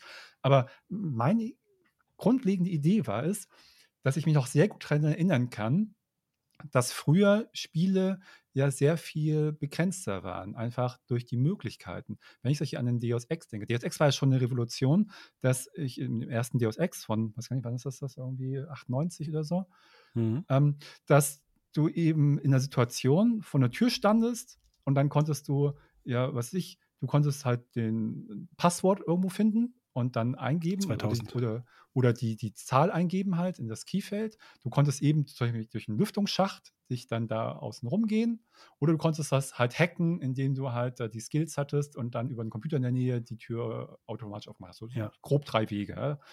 Ähm, und das war halt der Wahnsinn, weil vorher gab es eben entweder nur, nur Schießen oder nur Schleichen im Spiel, weil das Spiel so komplett darauf ausgelegt war. Oder wenn ich an andere Spiele denke, sowas wie die, noch tatsächlich GTA 1 und 2, diese 2D-GTAs, oder mhm. sowas wie ein Gothic, wo du genau wusstest, hier steht der NPC, der kann nichts, der kann nichts, der kann deine drei ähm, Zeilen abspulen und der kann noch einmal im Kreis ums Haus gehen. Und das ist der ganze Ausmaß, wo halt so ein NPC in einem Rollenspiel damals programmiert wurde. Mehr können die nicht. Und dann war die ganze Faszination irgendwie, dass man die irgendwie mal woanders erwischt hat. Vielleicht durch einen Fehler in der Routine. Weißt du, dann war der NPC, der sonst immer vor der Schmiede steht, war irgendwo da hinten. Wie ist er da hingekommen? War das programmiert? ist das irgendwie ein Geheimnis, was ich hier entdeckt habe? Oder ich habe den irgendwie jemanden verglitscht. Ja? Ich habe jemanden mal irgendwie geschubst oder angerempelt und dadurch stand er woanders und dadurch ist was anderes passiert. Dass diese Spiele, die früher wie so ein Themenpark funktioniert haben, ja? wie so eine Geisterbahn eigentlich, wo alles genau an seinem Ort war und du bist da durchgefahren und hast alles genau abgespielt bekommen. Und diese, entweder diese ersten Evolutionen, diese ähm, Variationen von dieser Geisterbahn, dass da halt mehr Interaktion drin war und die so ein bisschen mehr in Richtung Simulation gingen, die Spiele, nicht in so eine starre Sache. Oder dass du das durch dein eigenes ähm, Eingreifen in diese Abläufe irgendwie das durcheinander gebracht hast und dadurch neue Sachen ausgelöst hat, die witzig waren, die komisch waren, die zu unerwarteten Ergebnissen geführt haben. Das war früher ein ganz großer Reiz in Spielen. Und heute ist das ein bisschen weniger geworden, weil einmal sind die Spiele, die guten Spiele und die großen Spiele heute, haben so eine komplexe Simulation, dass alles möglich einfach passieren kann. Es ist nicht per se alles jetzt sozusagen vorprogrammiert von den Spielern, aber die Routinen und die Simulation ist dahinter so robust, dass das eine glaubwürdige Welt in einem gewissen Ausmaß darstellt, dass ich natürlich ganz viele krasse Sachen erleben kann und selber herbeiführen kann und emergent passieren können. Aber sie sind, haben nicht mal diesen Reiz, dass ich habe hier das System ausgetrickst. Ich habe hier irgendwas ganz Eigenes erschaffen, außerhalb dieser. Ne? Also ein Baldur's Gate 3 gibt mir so viele Möglichkeiten. Und die sind nicht ähm, in jedem Fall so handgecraftet, aber die Simulation dahinter ist so robust, dass ich halt, ich kann hier Explosivfässer machen, ich kann mich verkleiden, ich kann mich unsichtbar machen, ich kann mich in einen Geist verwandeln, ich kann mich klein, groß, ich kann ihn überzeugen, ich, ich habe 17 Möglichkeiten. Aber, und das ist super cool und das ist sehr nah an dieser Rollenspielerfahrung, die ich habe. Aber dieser nächste Step, der früher noch irgendwie war, dass ich das System nochmal austrickse dahinter, dass ich jetzt in Baldur's Gate 3 was mache, was komplett überhaupt nicht von den Entwicklern überhaupt nur ansatzweise angedacht war, der findet selten statt. So. Aber ähm, ist Baldur's Gate 3 da nicht, ehrlich gesagt, die totale Ausnahme? Weil wenn ich jetzt so ein bisschen überlege, in welchen Spielen kann ich denn tatsächlich sehr flexibel vorgehen? Ja, Baldur's Gate ist natürlich die Ausnahme. In den großen Spielen in den letzten Jahren eher sehr, sehr wenig davon. Also sogar so wenig, dass ich halt ermüdet davon bin, weil ich die Systeme so schnell durchschaue. Selbst, ich meine, klar, du hast jetzt heutzutage, du kannst halt dann mit den Fahrzeugen fahren, du kannst in fast jedem Spiel inzwischen Schleichen und Stealth-Kills machen, was halt früher einfach mal ein eigenes Genre war. Ne? Also ein Thief oder ein Splinter Cell. Ja, heute kannst du in, äh, äh, in Horizon Zero Dawn, natürlich kannst du dich schleichen und ins Gebüsch gehen und niemand stellt sich aber hin und äh, erzählt vorher, oh, übrigens, das ist hier unser neues Dinosaurier-Schleichspiel. Nein, das ist unser Dinosaurier-Open-World-Spiel. Ähm, das ist ist halt alles inzwischen total verschmolzen. Aber dadurch, dass es so ein bisschen verschmolzen ist, finde ich, ist manchmal ein bisschen die Konzentration darauf äh, verloren gegangen, was man damit eigentlich alles machen kann. Also es ist oft so conveniently, also so, so einfach, äh, weil es gar nicht mehr groß als, als Gameplay-Element bedacht wird, ähm, dass es auch abgewertet ist inhaltlich. Ich verstehe, was du meinst. Klar ist Baldur's Gate 3 mal eine Ausnahme und klar gibt es auch viele Spiele, die das vielleicht nicht äh, ausreichend machen. Und trotzdem die Möglichkeiten heutzutage halt viel, viel, viel, viel größer als in den alten Spielen. Die hat wirklich wie eine Geisterbahn waren oft, wenn man sich halt zurückdenkt. Ja, ne? ja. So, und das ist nicht mehr. Aber gleichzeitig dadurch, dass einmal die mehr Möglichkeiten da sind, aber dass es auch robuster ist, diese, dieses, dieses Gefühl, was ich früher manchmal hatte, das habe ich heute. Vielleicht liegt das an mir, dass ich diesen Drive nicht mehr habe, das zu machen. Natürlich gibt es ganz extrem gibt es diesen Bereich der Speedrunner, die natürlich sowas irgendwie solche Glitches sind, aber auf einem ganz anderen, einen ganz anderen Hintergrund, einen ganz anderen ähm, ne, Intentionen und dann auch äh, Ausmaß, wie die es machen. Aber äh, dass du das so machst, findet das habe ich das Gefühl gehabt, das ist vielleicht die Faszination von diesen Bethesda und diesen Starfield-Spielen, dass du immer das Gefühl hast, eigentlich, weil die, so blöd klingt, die Welt und die Geschichte und die NPCs sind alle so schlecht, dass, wenn man sich ernsthaft, so blöd das klingt, wenn man sich ernsthaft damit beschäftigt, ist das eine Scheiße. Das ist bei Starfield so. Ich beschäftige mich ernsthaft mit der Geschichte, mit den Quests und versuche die in dieser wie ich halt sozusagen ein Cyberpunk oder ein Baldur's Gate spiele, wenn ich ein Starfield wie ein Cyberpunk oder ein, äh, oder ein Baldur's Gate spiele, habe ich eine schlechte Erfahrung. ich das sage nur, so. schreib doch eine Mail. ja, wirklich, dann habe ich eine schlechte Erfahrung, ja, wenn ich das. Ja. Aber so möchte ich Spiele spielen. Das ist dann vielleicht auch in gewissem Rahmen mein Problem, weil ich möchte da äh, diese Art von Erfahrung haben. Und diese andere Art von Erfahrung, dass du ständig die eigentlich im Kopf zusammenbaust. Ah, eigentlich bin ich ein Pirat. Eigentlich erzählt mir das Spiel gar nicht, aber ich bin ein Pirat und ich habe hier Drogen in meinem äh, Gepäck mhm. mit dabei. Das funktioniert überhaupt nicht gut. Ja, das ist in der Hälfte der Zeit, werde ich es nicht erkannt oder es gibt ein anderes Problem. Und wenn ich ins Gefängnis komme, ist es auch völlig egal, weil da bin ich nach zwei Sekunden wieder draußen. Es gibt gar keine Mission dahinter oder kein System. Aber in meinem Kopf so, ah, ich habe das da, ich muss, darf nicht erwischt werden. Ähm, und wenn ich das erwischt werde, und dann trickse ich den aus. Eigentlich war es irgendwie so ein komisches Glitch im Spiel, der guckt mich richtig an, ich habe eine Verkleidung an, ich mache eine völlig bescheuerte Dialogoption, die eigentlich, wenn ich die für bare Münzen nehme, überhaupt keinen Sinn ergibt, wenn ich das mal kurz hinterfrage. Aber beim Headcanon, ja, kann ich mir das alles so zu wild zusammenbauen. Das, das erinnert mich an die alten Zeiten. Aber, aber vielleicht ähm, äh, äh, jetzt gar nicht unbedingt bezogen auf die. Ah, scheiße, wo will ich denn damit hin? Hm, ich weiß nicht genau, wo der Gedanke reingehört, aber irgendwie, ich habe die ganze Zeit so ein bisschen so überlegt, weil du, weil du doch meintest mit dem von wegen das System ein bisschen austricksen und sich so ein bisschen im Kopf das selber zusammenstellen. Mhm. Also sich selber. Ich glaube, bei früher war bei Spielen ein größerer Kopfanteil nötig. Allein ja, schon klar. durch die Grafik. Ähm, genau. Weil äh, du musstest dir halt viel eher dazu denken und hast das aber automatisch auch gemacht. Ähm, und dadurch ist, äh, ist deine Erfahrung, glaube ich, noch ein bisschen anders gewesen. Und was du gerade meintest mit diesem Schleichen, ähm, äh, nicht Schleichen, äh, mit dem, mit dem, ähm, äh, dass, dass du das System, sagen wir mal, überlistest oder dass irgendwas passiert, was vielleicht jetzt gar nicht unbedingt so dafür vorgesehen war.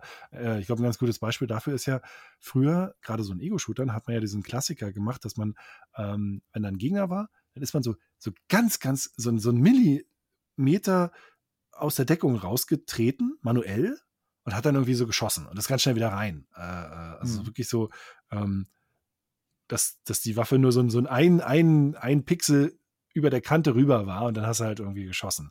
Ähm, und so hast du das System quasi versucht zu umgehen, dass wenn du in den Gang gehst, der Gegner dich halt dann mit Hinscan oder so schnell, äh, schnell trifft.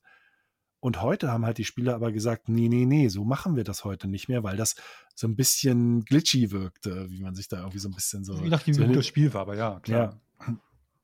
Heute hast du halt in der Regel äh, dann oft eher Deckungssysteme, also wirklich aktive De Gameplay-Mechaniken. Äh, also du gehst irgendwo an die Wand ran, an die Kante und dann merkt das Spiel teilweise automatisch schon, dass das eine Deckung ist. Äh, macht zum Beispiel auch die, die Waffe nach oben und solche Geschichten. Ähm, Gab es ja früher auch alles nicht. Ne? Also es ist Ja, nah an der Wand ran äh, und, und er hebt die Waffe so ein bisschen an. Aber das ist zum Beispiel eins von den Dingern, die ich, die ich bei den alten, gerade bei den Shootern immer wieder merke, dieses, wie man in, mit den 90er Jahren Shootern ähm, die, die Ecke viel, viel mehr genutzt hat, als man sie heute nutzen würde. Weil Die Ecke war die Deckungsmechanik. Genau, und heutzutage ähm, bewegen sich ja auch die, die KI bewegt sich ja heutzutage in einem modernen Shooter auch völlig anders als in einem 90er-Jahre-Shooter. In einem 90er-Jahre-Shooter hat sich die KI in der Regel ziemlich erratisch bewegt. Also sie ist einfach irgendwie von links nach rechts äh, Ja, relativ planlos. Äh, äh, ja gut, das vielleicht schon. Das aber sie, ist re- sie, sie sind oft relativ Ja. planlos und relativ schnell durch die Gegend gerannt in irgendeiner Weise. Ja. Ähm, heute, heute, wenn du heute einen Shooter spielst, dann ist fast immer, ähm, hat, versucht die KI so eine Art von nachvollziehbarer Handlung auszuführen. Meist ist der erste, äh, das erste Ding, sie geht irgendwo aktiv in Deckung. Hat dann selber auch ein aktives Deckungssystem, also einen, sie hängt an der Ecke und hat so eine sich aus der Deckung herauslehnen Animation richtig. Man wartet Ähm, immer das gab's ja früher auch gar Scharfschützengewehr, bis der Kopf wieder auftaucht. genau, genau, genau, genau. Ähm, kommt natürlich ein bisschen auch aus der Konsolenentwicklung, ähm, wo dann sowieso die Gegner ein bisschen langsamer werden mussten, äh, das ganze Schlachtfeld ein bisschen berechenbarer, weil du halt mit dem Controller ja gar nicht so schnell hinterherkommen äh, konntest. Ähm, spiel mal mit Spiel mal mit Controller irgendwie 90er Jahre Shooter ist schon, das ist schon nicht so ohne oder manche von den Retro-Shootern, wobei ich theoretisch mit der äh, Quake jetzt äh, super mit dem Steam Deck gespielt habe. Mhm. Aber ich glaube, da ist inzwischen auch ein bisschen, bisschen äh, äh, Zielhilfe dabei. Ähm, und, und das fällt mir immer total auf, dieses, wie anders sich allein schon das Gegnerverhalten ähm, anfühlt in einem modernen Spiel. Und wenn ich dann in irgendwie ein, entweder ein Retro-Spiel gehe oder tatsächlich in so ein altes Spiel, was die Gegner für Quatsch machen. Also es ist so, die sind, heutzutage versucht das, versucht das Spiel irgendwie so zu tun, als, als, sei das, als seien das wirklich Figuren, Charaktere und so. Früher war das ganz klar, das sind halt Ziele. Ja. Die sind nur für deine Reflexe da. Die sind nicht Das war eine andere da. Art von Spiel, genau. Ja, äh, äh, und auch eine ganz andere Art von, von Empfinden. Also das, das ist so krass, wenn man, wenn man sich heute mal anschaut, wie, wie sich ein Gegner durch ein, äh, äh, ein Doom-Level bewegt. Das muss man tatsächlich mal aktiv machen. Aber es ist echt geil, wenn man das mal gegeneinander hält, äh, wie ein Doom-Gegner durch die Gegend rennt oder wie ein Gears of War-Gegner durch die Gegend rennt. Das ist Tag-Nacht-Unterschied. Total krass. Aber ja, interessant. Ja, aber das, aber, aber ich habe mir überlegt, ob das so der, das Teil dieser Faszination ist, weil, weil du musst dir im Prinzip, es hat natürlich Vor- und Nachteile. Dieses, wie du eben gesagt hast, wenn die Grafik scheiße war, natürlich will man eigentlich lieber schönere Grafik, aber dann hat dafür ein Teil im Kopf stattgefunden. Ähm, und das hat durchaus auch Vorteile. Und das frage ich mich, ob das diese Faszination von Starfield und von den Bethesda-Spielen ist, dass du halt einerseits das machen musst, aber es auch ein bisschen die Freiheit bietet, weil das halt nicht so durcherzählt ist, dass du dir das halt so im Kopf zusammenbastelst. Und dass auch gerade diese Jankiness, dieses bisschen Verbackte und so, dass das dieses Gefühl wiedergibt von früher, dass ich hier das System austrickse. Also ich trickse das Starfield aus, ich mache irgendwas, was eigentlich gar nicht so vorgesehen ist oder nie, gar nicht im System so richtig angelegt und dann habe ich da mir was erarbeitet, was ich woanders nicht kann. Wenn, Der wenn ich- Klassiker von Fallout New Vegas, dem Gegner eine Granate ins Inventar reinlegen. Aber das ist halt, und, und, und da bin ich aber in diesem Zwiespalt. In welchem Ausmaß ist es okay? Weil ich habe, genau, das ist halt, das ist, das, aber, das ist die perfekte, das, das, das ist ja die perfekte Situation. Das ist eine solide, wie bei Fallout 2 oder so, auch in den, in den isometrischen, dass du dieses stabile System hast, was gut funktioniert und dann nutzt du das aus. Das ist eher die Baldur's Gate 3 Richtung, würde ich sagen, dieses Inventar Genau. Ne? Du hast also stabile Systeme, die sehr gut funktionieren. Du kannst das auf eine bestimmte Art und Weise spielen. Du kannst aber auch total smart und tricky und kreativ spielen und hast, wirst dafür auch noch belohnt. Und der andere Schritt ist aber noch, dass das irgendwie eigentlich gar nicht so richtig funktioniert, dass du eigentlich irgendwie was Quatschiges machst, weißt du, du haust irgendwie die Granate dir dreimal gegen die Stirn und dann landet die aber bei der Wache 20 Meter entfernt im Inventar, weil das irgendwie so ein Trick ist. Was ist das so, diese Art und Weise oder so? Oder ich renne halt, was ja, das ist anderes ja auch dann in, in, in Universe logisch, ja. Ich schleiche mich an, stecke ihm das in die Hosentasche und so, also so stellt man sich das vor. Und das andere ist aber eher so, ich stelle mich neben den Schmied und rempelt ihn so 20 Mal an. Jedes Mal bewegt er sich ein Pixel weiter nach vorne und beim 20. Mal glitscht er irgendwie ins Wirtshaus rein. Und dann habe ich irgendwie eine Situation, wo sich zwei NPCs treffen, die sie sonst nie treffen würden. Das ist halt nicht irgendwie so, ne? Das ist eine andere Art von dieser Art, wie ich mit dem Spiel umgehe. Und ich habe ganz das Gefühl bei Starfield, das ist es eigentlich. Das Problem, was ich bei Starfield dann habe, ist, wie du gerade gesagt hast, wenn man schlechte Grafik hat und sich was vorstellt, wenn man ähm, der PC, der NPC eigentlich nur da steht, drei Sätze hat und sonst nichts macht und dann glitsche ich ihn irgendwie, dann habe ich mir irgendwas erarbeitet bei, NPC, äh, bei Starfield habe ich diese Dissonanz dazwischen, dass es ja auf eine gewisse Art und Weise modern ist. Ja, die Grafik ist in gewissen Rahmen modern und sieht ganz gut aus und ist funktional. Die NPCs funktionieren eigentlich alle richtig. Dass ich einerseits die Anmutung und die auch äh, den Anspruch habe, ein modernes Spiel zu spielen und auch die Quest, wie sie dann eigentlich startet. Und dann passiert dieser ganze Jank mittendrin. Und dann hast du aber diese Diskrepanz zwischen diesen beiden Sachen. Und die geht bei mir im Kopf nicht zusammen. Weil ich kann auch durchaus, ich kann ein komplettes Sandbox-Spiel spielen. Ich spiele auch mal, ich spiele halt auch alte Spiele. Ich spiele auch Grafik mit völlig beschissener Grafik. Ich spiele auch sowas wie, äh, weiß ich, das ist mir nicht alles wichtig. Ich spiele auch ein Into the Breach, wo dann die Grafik gar keine Rolle spielt und, und, und. Aber wenn ich merke an einer Stelle, diese, das Spiel hat eigentlich den Anspruch und ähm, macht bestimmte Sachen auf bestimmte Art und Weise, aber kann die nicht erfüllen und das will ich dann wieder mit der eigenen Fantasie und mit dem eigenen Headcanon ausgleichen. Aber eigentlich steht es die ganze Zeit im Widerstreit zueinander. Und ich stehe so irgendwie in der Mitte. Und das kann ich nicht. Das ist dann zu viel. Eins von beiden ist okay, aber nicht in dieser Kombination. Und, das, und andere Leute können es anscheinend besser. Diese Dissonanz auflösen, dass sie das nicht stört. Weil diese ja, ich, also um es hart zu sagen, ich glaube, da hast du mit deinem Stockholm-Syndrom, Starfield, ehrlich gesagt, noch mit am meisten recht. Es ist halt dieses, Grad, über ja, Jahre hinweg wurde diese Idee kultiviert, wir kriegen jetzt einen Skyrim in Space und von dieser Idee will man irgendwie immer noch nicht ganz abweichen und so ein bisschen in die Richtung ist es ja eigentlich nicht wirklich gut, nicht gut genug, aber wir wissen auch irgendwie alle, mehr in die Richtung kriegen wir die nächsten Jahre nicht. Mein Gott, dann nimmt man es halt so. Das ist, glaube ich, echt da, da ist so ein Punkt erreicht, wo man dann sagt, ja, das mehr geht halt jetzt hier nicht. Wenn jetzt einer um die Ecke kommen würde und das halt dann richtig gut machen würde, dann wär, äh, würde man es dafür auch ganz anders sehen. Aber die Realität ist auch, das wird wohl wahrscheinlich niemand können, weil es zu viele Sachen sind, die zusammenkommen müssten, weil du bräuchtest eigentlich äh, eine richtig, richtig gute prozedurale Generation, die halt auch Kontext Frage, kann. braucht man die wirklich? Das ist meine ganz. Genau, also zum, zumindest, naja, wenn du, und das ist jetzt, ja, glaube ich, der wichtige Punkt, wenn du das Versprechen der Größe und Weite erfüllen willst, Aber was, glaube ich, bei denn? Starfield so doll mitschwingt. Ich glaube, es braucht es nicht unbedingt, aber es nicht. schwang so sehr im, in der Ursprungsidee mit. Und das hat sich, es hat sich geprägt. Das hat halt äh, diese Idee, das ist ja dieselbe Idee bei Starfield. Das ist, äh, Quatsch, äh, bei äh, Star Citizen. Bei Star Citizen mit diesem von wegen, hey, die prozedural erstellten Planeten und da ein Planet, ein Stadtplanet, Star Citizen mäßig. Das ist eine total schwachsinnige Idee. Absoluter Humbug. Als Kulisse, worüber man rüberfliegt, kein Problem. Ähm, das ist kein Ding. Oder so wie in der Tech-Demo damals bei, bei, bei äh, Beyond Good and Evil 2. Wenn du da nur rüberfliegst, äh, da irgendwie eine coole Mission machst, wo du ein paar Funksprüche hast und dann ein paar cool geskriptete Ereignisse kommen und ein paar Kämpfe und so, dann ist das als Hintergrundgrafik, ist das alles überhaupt kein Ding. Als tatsächliche Spielumgebung ist das durch die Bank alles völliger Schwachsinn, weil die Idee ja immer darauf hinausläuft, du müsstest eine Welt bauen. Und sorry, aber wir haben, wir können uns ja mal draußen kurz umschauen, wir haben einen Planeten.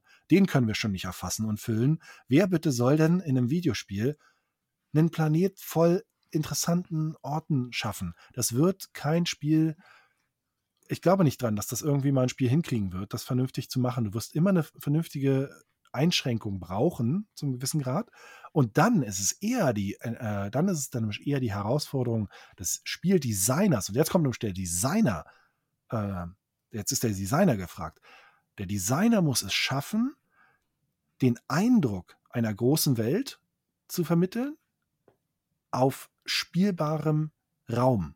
Das ist ja ein bisschen das, was Mass Effect oft durchaus gelungen ist. Genau, Mass Effect ist ein gutes Beispiel für. Die Citadel das ist immer noch, Genau, das ist immer noch relativ wenig. Man könnte das heutzutage wahrscheinlich ein bisschen mehr machen. Aber ähm, wenn du nicht in Richtung Cyberpunk gehen willst, wo du es halt mit einer Stadt machen kannst, ja, das, äh, das war's dann halt auch wieder, ähm, dann musst du in der Lage sein, diesen Punkt zu designen. Das ist eine Designfrage. Ich glaube, das ist machbar. Gerade Ja, durch mit, das ist durch, vor allen Dingen ist es durch Technologie machbar. Eigentlich hättest du heute die Technologie, um dich dabei sehr zu unterstützen, weil viele von den Open-World-Spielen haben das durchaus schon drin. Äh, äh, viele von den, wie viele Leute laufen hier eigentlich rum, wie viele Fahrzeuge fahren hier rum und so. Da könnte man vieles benutzen, aber am Ende musst du, äh, musst du die Illusion bauen können als Designer. In diese Illusion baust du dann deinen kleinen spielbaren Bereich rein, der relevant ist für deine Geschichte, für deine Erzählung, für deine Handlungen, wo tatsächlich das Gameplay stattfindet. Und du musst halt drumrum eine gute Illusion erschaffen können. Und genau das ist das, was Starfield halt nicht schafft. Diese, sie wollen es gerne, aber sie haben sich von Anfang an scheinbar nicht wirklich Gedanken darüber gemacht, dass das ein Problem sein könnte. Und deshalb zerbricht das Spiel daran auch.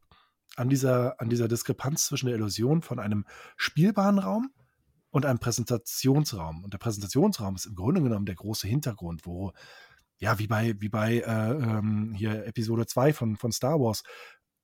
Ich brauche, damit der Film irgendwie seine Geschichte erzählen kann, brauche ich die 1000 Raumschiffe, die durch Coruscant fliegen. Ich brauche aber nicht, dass ich sehe, wie der Charakter von Level 15 bis Level 52 mit dem Fahrstuhl zwei Stunden lang fährt. Das macht die Geschichte nicht spannend. Das ist nicht das Interessante daran. Ähm, und, das, und das ist diese, diese Diskrepanz, die du immer mit Spielen so ein bisschen hast, weil du ja dem Spieler ähm, eine gewisse Handlungsfreiheit geben musst. Weil sonst kommst du ganz schnell in diese Bedrohung von den Quantic Dreams Spielen. Du läufst auf mehr oder weniger auf Schienen und darfst nur ein paar, ein paar so Entscheidungen treffen.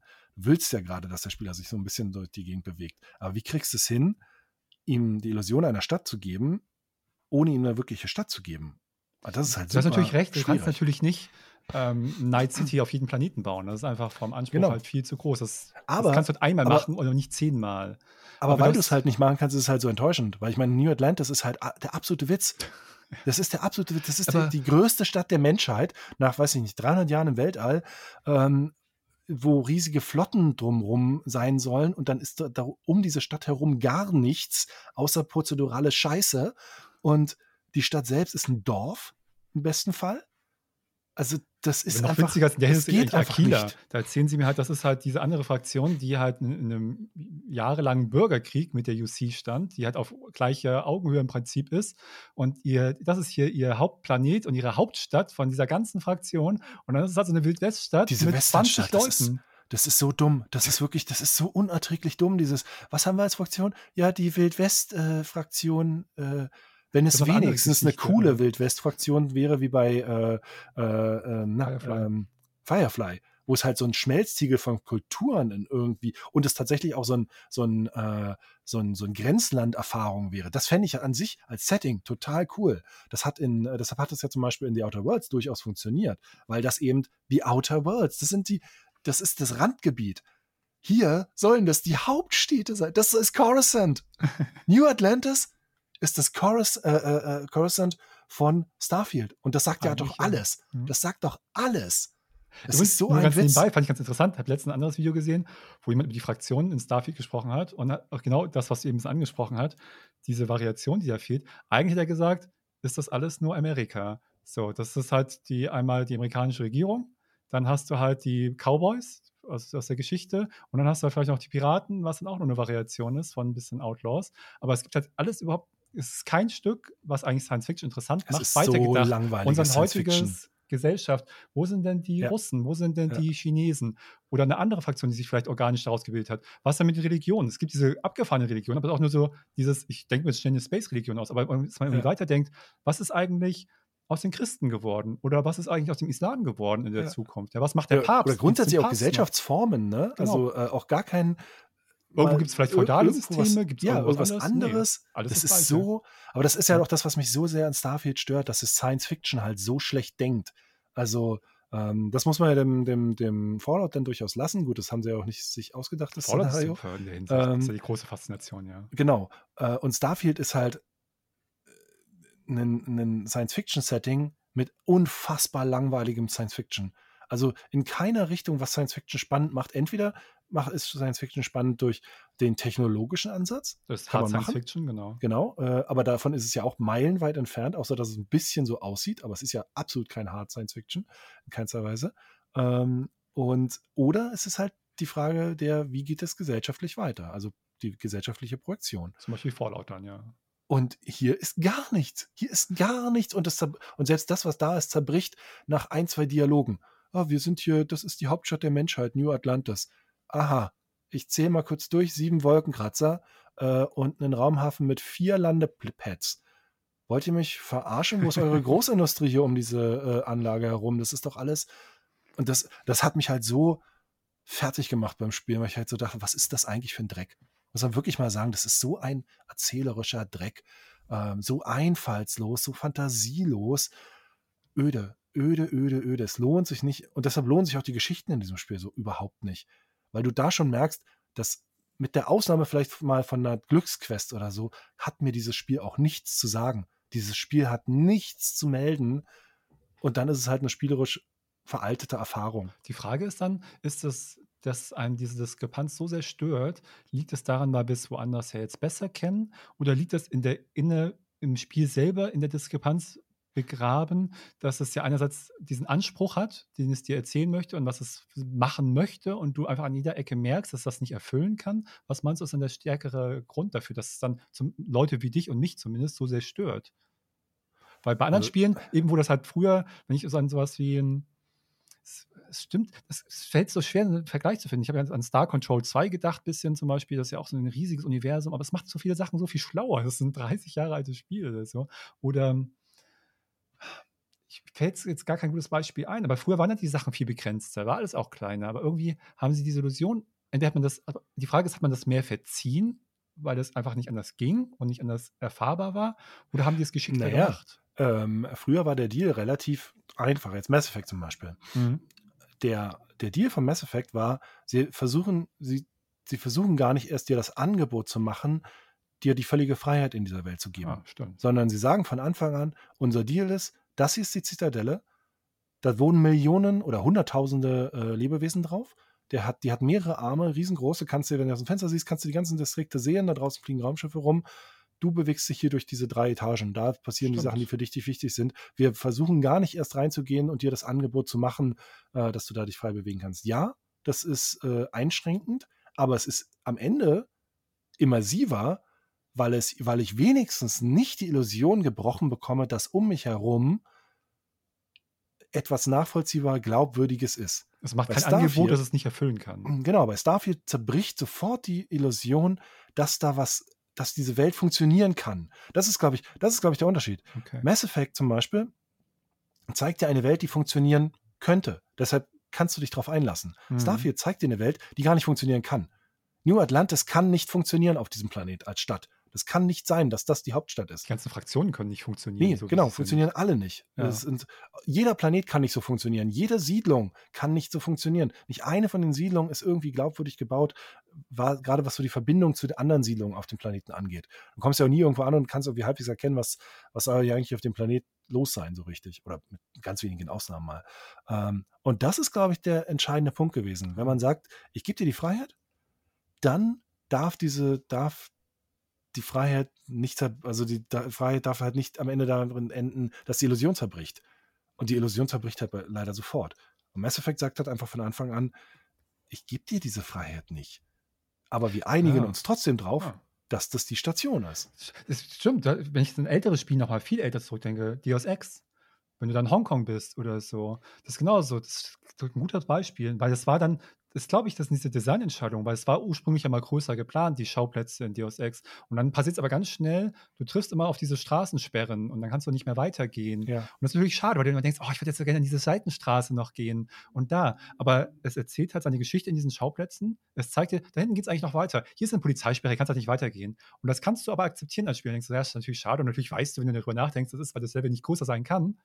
Aber du hast nicht diese Erfahrung, ich gehe jetzt dahin und dann ist da eigentlich nichts. Und dann gehe ich 20 Minuten da lang, es passiert null, es ergibt alles keinen Sinn und Hongkong ist hier praktisch zu Ende, da ist noch eine Wüste oder so. Und dann, sondern die Illusion ist da und die kannst du akzeptieren und dir schönes spielen. Aber es macht keine Versprechen, die es nicht halten kann, ja. Das macht Starfield die ganze Zeit. Und, ähm, und da bricht dann auch dieses Skyrim in Space-Ding, weil bei Skyrim hat das halt noch funktioniert. Skyrim ist ein, ist ein, ähm, äh, ist eine, eine, eine Fantasy- mittelalterliche Fantasy-Region. Die ist in ihrer, auch in, ihrer Ausdehnung, ähm, hat die ganz klare Grenzen. Irgendwann ist da halt ein Berg und da ist ein Berg und da ist ein Berg. Und alle, die innerhalb, die zwischen diesen Bergen wohnen, wissen, dass da überall Berge sind und alles, was dazwischen stattfindet, dass da ein Ort ist und so, die sind alle miteinander halbwegs miteinander verbunden. Ja, auch da sind die Städte wahrscheinlich, wie schon bei Oblivion oder so, ja, vielleicht ein bisschen zu klein, aber fairerweise muss man sagen, bei Oblivion zum Beispiel, die Städte, sie wirkten nie zu klein für so eine Mittelalterstadt oder für die Illusion eines, eine, einer Mittelalterstadt. Äh, äh das passte schon halbwegs. Aber und das ist auch eine Diskrepanz, die man sich ein bisschen auflösen kann. Wenn da jetzt statt 50 Häusern 20 sind, dieses Verhältnis kann man sich noch erspielen. Ja. Das ist nicht was völlig mit der Immersion bricht, dass es nicht geht, sondern es ist einfach nicht ganz so, wie es sein sollte. Ja. Ich glaube ehrlich gesagt, äh, dass Starfield deutlich besser funktioniert hätte, wenn es ein Randbereichsspiel gewesen wäre.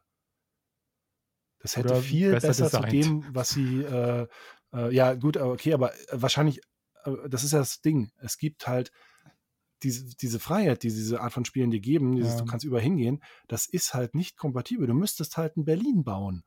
Vielleicht wenn du eine Hauptstadt haben willst. Das, das wäre mal eine interessante Frage. Das glaube ich überhaupt nicht, dass in dem Ausmaß. Also für Skyrim-System schon. Ja, ja, ich weiß Du musst ja irgendwas, oder du hättest wenigstens um New Atlantis herum, oder, oder sie hätten es vielleicht dann so machen müssen, dass sie die, dass sie die, ähm, äh, dass sie halt Locations, wie jetzt zum Beispiel ein Planet von New Atlantis, dass sie den stärker einschränken. Dass sie halt da sagen, hey, das ist die Hauptstadt. Wir zeigen dir mal ein Video, wie wir äh, äh, wie du anfliegst und du fliegst über diese ganzen Bezirke rüber, die es hier so gibt. Und dann landest du im, im Hauptstadtbezirk. Und alle anderen Planeten sind eher so diese, diese Randbereich-Planeten. Da sind mal ein paar Außenposten äh, und dann war es das. Aber alle, aber alle Planeten, die, wo wirklich was Großes los sein soll, äh, die lassen wir, die, die in gewissen Rahmen. die Außenbereiche. Das ist ja der, der deshalb ist, glaube ich, Neon auch die beste Stadt. Ähm, das ist, sagt in, schon was aus. Äh, ja, äh, das, ist, das ist die beste Location eigentlich, was so die Glaubwürdigkeit angeht. Es ist halt mehr oder weniger eine scheiß Bohrplattform, die halt da irgendwo, oder nicht Bohrplattform, aber sie steht halt wie so eine Bohrplattform im Wasser, dass ich da jetzt nicht groß weg kann von ist okay. Das ist halt und diese eine die muss man ehrlich sagen, Stadt. die ist nicht gut. Das ist eine lange Einkaufsstraße und rechts und links gibt es mal ja, fünf so Türen, wo man rausgehen ja, ja. kann, wo dann eine kleine Aktion ist. aber immerhin ist es, ist es für die Illusion, funktioniert das, ne? Funktioniert also da ist, das ist greifbar. Ähm, aber die, die anderen Städte sind halt, wie gesagt, New Atlantis hätte halt Coruscant sein müssen und die, die Cowboys dürften halt einfach in diesem Spiel nicht existieren. Das ist halt einfach zu dumm. Das ist zu dumm. Das war, ich war auch wirklich, als ich auf dem Planeten gelandet bin, war ich wirklich sauer. Weil ich echt so dachte, äh, obwohl ich das ja aus dem Video sogar ein bisschen so kannte, ich, beim Video habe ich schon damals so gedacht, ey, eine Cowboy-Stadt hier wieder schon, was ist denn das? Äh, ähm, dass sie dann keinen Sci-Fi-Ansatz in irgendeiner Weise spannend reinbringen. Wenn sie dann wenigstens irgendeinen Mix von Technologie noch machen würden, also äh, äh oder das irgendwie erklären würden, warum das jetzt äh, so, so ein Cowboy-Style ist. Ähm, wenn da irgendwie eine, eine, coole Geschichte mhm. dahinter stecken würde oder irgendein cool, ein cooler Sci-Fi-Ansatz noch reingewoben wäre, könnte ich vielleicht noch halbwegs mit, mit leben. Aber du merkst ja schon, nö, ist einfach nicht. Es ist super lieblos. Es ist super, super generisch und einfallslos und lieblos. Da sind einfach keine, keine guten Autoren dran. Das sowieso nicht, ja. Also das ist einfach, und was, was will ich denn von, von Sachen erwarten, wo kein guter Schriftsteller dahinter sitzt? ein Buch mit einem beschissenen Schriftsteller ist halt ein beschissenes Buch. Also, Entschuldigung. mal. Und, und, ja, aber das ist, ist das ja hier. Das, das hat man ja zum Prinzip erwartet. Das Problem ist, also für mich zumindest. Das also so erwartet, schlimm habe ich es nicht erwartet. ja, vielleicht nicht ganz, das stimmt schon. Also, das, man ist immer trotzdem wieder enttäuscht. Ja. Ähm, aber die anderen Sachen, das hat mir jetzt tatsächlich ein bisschen weitergeholfen, fand ich jetzt. Diese Idee oder dieses, diese Diskrepanz zwischen dem Versprechen und den Möglichkeiten, die da aufgemacht werden und dass das nicht erfüllt wird. Und das ist, ja, das ist, glaube ich, das ganz große Problem für mich. So mit anderen, das kommt dann noch on top halt natürlich. Mir ist Writing natürlich auch extrem wichtig. Das ist dann, ähm, aber das, das, das, das, das hat dann dieser eine Redeeming-Faktor, der irgendwie für mich dann fehlt, dass das Spiel auf keiner Ebene für mich gut funktioniert. Während das sich ja. in Skyrim dann durchaus kann oder in Fallout. Wenn man auch sagt, okay, die Main Story ist scheiße, aber du hast halt diese glaubwürdige, in sich geschlossene, funktionierende Welt, mit der ich interagieren kann und mit, und das, da kommen wir wieder zurück zu diesem bisschen System oder Simulation, dass ich innerhalb dieser Welt was Cooles mache, was funktioniert für mich und für, für die Welt. Und das dann interessant ist. Und das, ja. Ja, das finde ich ganz cool. Und auch dieser Aspekt, richtig, ähm, wie, wie man in Mass Effect auf der Citadel ist. Das ist halt ein riesiges Ding, was dir glaubhaft vermittelt wird, aber du bewegst dich halt in sieben Locations, die auch in sich überschaubar sind, die aber in sich funktionieren und eine Verbindung zum Rest haben, zumindest dann gedanklich. Ja, ja. Hm. Das, aber ich, äh und ich glaube, das war die interessante Frage, das, ich glaube, das geht, ginge auch in Starfield besser, wenn man das besser macht. Ich glaube, diese Idee, du, meine, die Ressourcen, wenn wir ganz ehrlich sind, sind gigantisch im Verhältnis zu den meisten anderen von Bethesda und Microsoft. Jetzt und Microsoft kam erst ein bisschen später dazu. Aber sagen wir mal, sie hätten sich einfach konzentriert. Klar, kannst du nicht Night City ist halt ein, das hat, also wenn du wirklich Night City, ich habe es jetzt nochmal gerade mit Phantom Liberty, mit Dogtown noch dazu und den Umländern, das ist ja gigantisch. Du kannst ja wirklich deine dreistellige Anzahl von Stunden in dem Spiel verbringen, gut, ohne dass es wirklich langweilig wird, weil einfach das so detailliert ist. Das Ausmaß kannst du nicht bringen. Aber sehr viel kleiner. Sagen wir mal, Night City besteht ja irgendwie aus fünf, sechs, sieben Distrikten. Wenn du diese fünf, sechs, sieben Distrikte genommen hättest, das hätte ausgereicht, jeweils so ein Distrikt als eine Location in Starfield. Und das ist machbar für Bethesda, sage ich mal.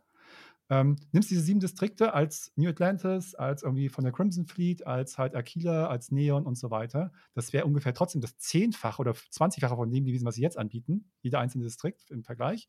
Und dann das drumherum, das wäre schon so viel besser gewesen, dass du halt dieses, dass du dich darauf konzentrierst, was kann ich anbieten, was kann ich machen, auch handgemacht und wie funktioniert das. Und diese Ressourcen hätten sie durchaus gehabt, glaube ich um das so bis anzustellen. Und sagen, lass es nur fünf Locations sein oder sechs oder so. Man muss gar nicht so viele machen. Und das ja, da schon mal eine Stadt gut gefunden, wo auch mal was rumfährt. Das ist ja auch in der Zukunft es gibt keine Fahrzeuge mehr. ab und zu läuft man, landet man noch ein Raumschiff. So, ja, gut. Ja, nee. ja ich, ich, ich, frage mich echt, das ist, das ist für mich faszinierend, muss man echt sagen. Ich finde es sehr faszinierend, was da läuft, warum es so läuft, wie es ist, ob man, ob und wie man das besser machen kann und wie die Leute damit interagieren und was, was sie daran stört und was sie nicht stört. So, das, ist, das ist für mich ein gewisses Rätsel, alles, die ganze Sache. Ich habe so oft jetzt dran gedacht. Wahrscheinlich zerdenken wir das natürlich auch relativ viel. Ähm, in dem Gespräch jetzt schon. Aber ehrlich gesagt, kann man das immer ein bisschen vorwerfen, dass man sagt, man verredet, der denkt das alles, ja. Aber das eigentlich präzisiert das nur Gefühle, die ich eh schon habe. Es ist nicht, dass jetzt was völlig Neues, weißt du, klar, hm. Gewicht kriege ich jetzt mal ein anderes Gewicht jetzt und äh, wird ein bisschen ähm, unter der Lupe hier seziert, ja, was man so nicht macht. Aber diese Gefühle, die Kerngefühle sind trotzdem da. Das, mhm. Diese Diskrepanz spüre ich. Ja, dieses, dass irgendwas nicht funktioniert, dass irgendwas keinen Spaß macht, dass irgendwas nicht so ist, wie ich es gern hätte, das spüre ich trotzdem, auch wenn ich das in dem Augenblick nicht so äh, verbalisiere dann ja, und, und, und, und richtig benennen könnte. Aber dass es nicht passt oder umgekehrt genau das Gleiche, wenn ich in Baldur's Gate oder Cyberpunk spiele, habe ich das Gefühl, ich kann das auch in dem Augenblick, äh, denke ich nicht aktiv drüber nach, aber ich merke irgendwie, das funktioniert, das macht Spaß, ich bin emotional investiert, ich glaube das, ich bin, ja, ich habe diese Suspension of Disbelief aus irgendwelchen Gründen. Warum diese Gründe sind, müsste ich dann erst wieder im Gespräch drüber nachdenken, dann kann ich sie vielleicht auch benennen oder auch nicht. Aber es ist so. Die, die, die Kernsache ist trotzdem die gleiche. Und, ähm, und das aber das erkunden, warum das ist, ist halt eigentlich eine ganz interessante Sache. Und da habe ich auch echt manchmal drüber nachgedacht, wie, ich habe ja das Testvideo zu Baldur's Gate 3 für die GameStar gemacht und das ist eine Freude. Und das ist auch schon mal, was ich solche, äh, hatte ich mit Gunnar irgendwie vor Ewigkeiten schon mal drüber gesprochen. Ich weiß nicht, ob da was noch bei GameStar war oder ob es danach war. Ähm, als Tester sind zwei Sachen fantastisch. Entweder richtig, richtig gute Spiele oder richtig, richtig schlechte Spiele. da kannst du dich austoben. Bei den guten Spielen kannst du das aus dem Vollen schöpfen und das feiern und benennen, was für eine Freude du hast und wie schön das ist und das loben und bist so richtig glücklich. Bei schlechten Spielen kannst du dich richtig austoben und, und mal so richtig vom Stapel lassen, was das für eine Scheiße ist. es gibt keinen Redeeming-Faktor. Ja? Die haben sich keine Gedanken gemacht. Es ist inhaltlich scheiße, es ist Gameplay, es ist technisch alles Schrott. Das Schlimme als Tester sind diese mittleren Spiele, die irgendwie ein paar Sachen ganz gut machen, die ein paar Sachen ganz schlecht machen, die ein paar Leute total toll finden, die ein paar Leute furchtbar finden, die irgendwie in dieser Mitte stecken. Und Starfield ist genau so ein Spiel, ja. So, vielleicht sogar noch, wenn man uns zuhört, eher noch in die Richtung schlecht, aber es hat ja auch viele Sachen, Angebote, die Leute irgendwo anders nicht finden. Und dem gerecht zu werden, jetzt in einer Art von Test, in einer Art von Rezension, ist wahnsinnig schwer. Das ist ja, ja total. Das ist furchtbar als Test. Ja, ja. Absolut. Ja. Absolut. Da, kann man so froh sein, wenn das, das an einem vorbeigeht, so ein Kelch halt. Ne?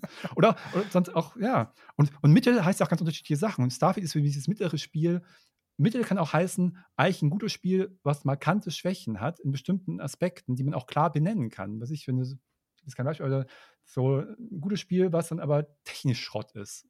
Das ist auch wieder okay als Tester. Ja. Es gibt so viel, aber dieses, dieses, diese Starfield-Spiele, die sind furchtbar als, als Tester. Also, äh, weil du als Tester zum gewissen Grad, ich finde es auch mal ganz gut, ich will solche, ich will nicht zurück zu diesem alten ähm, weißt du, Panzerquartett, Verkaufsempfehlung, äh, Kaufsempfehlung, Test, die so, so nur, nur Features abhakt. Das finde ich irgendwie nicht so wirklich hilfreich. Ich finde es gut, dass man so eine gewisse ähm, Subjektivität drin hat halt und ähm, so einen Erfahrungsbericht, so ein bisschen so die richtige Mischung, finde ich da, ist manchmal schwierig zu finden, aber das ist für mich ein guter Test. Ähm, aber auch da macht es einen Starfield wahnsinnig schwer, wenn ich halt das Spiel aus bestimmten Gründen wirklich nicht mag. Und dann musst du trotzdem auf eine gewisse Art und Weise objektiv bleiben und Sachen Mhm. gut abwägen.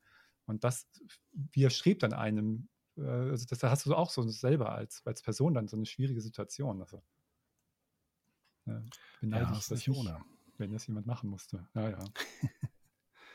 ja, eine kurze Folge die Woche ist es mal wieder geworden.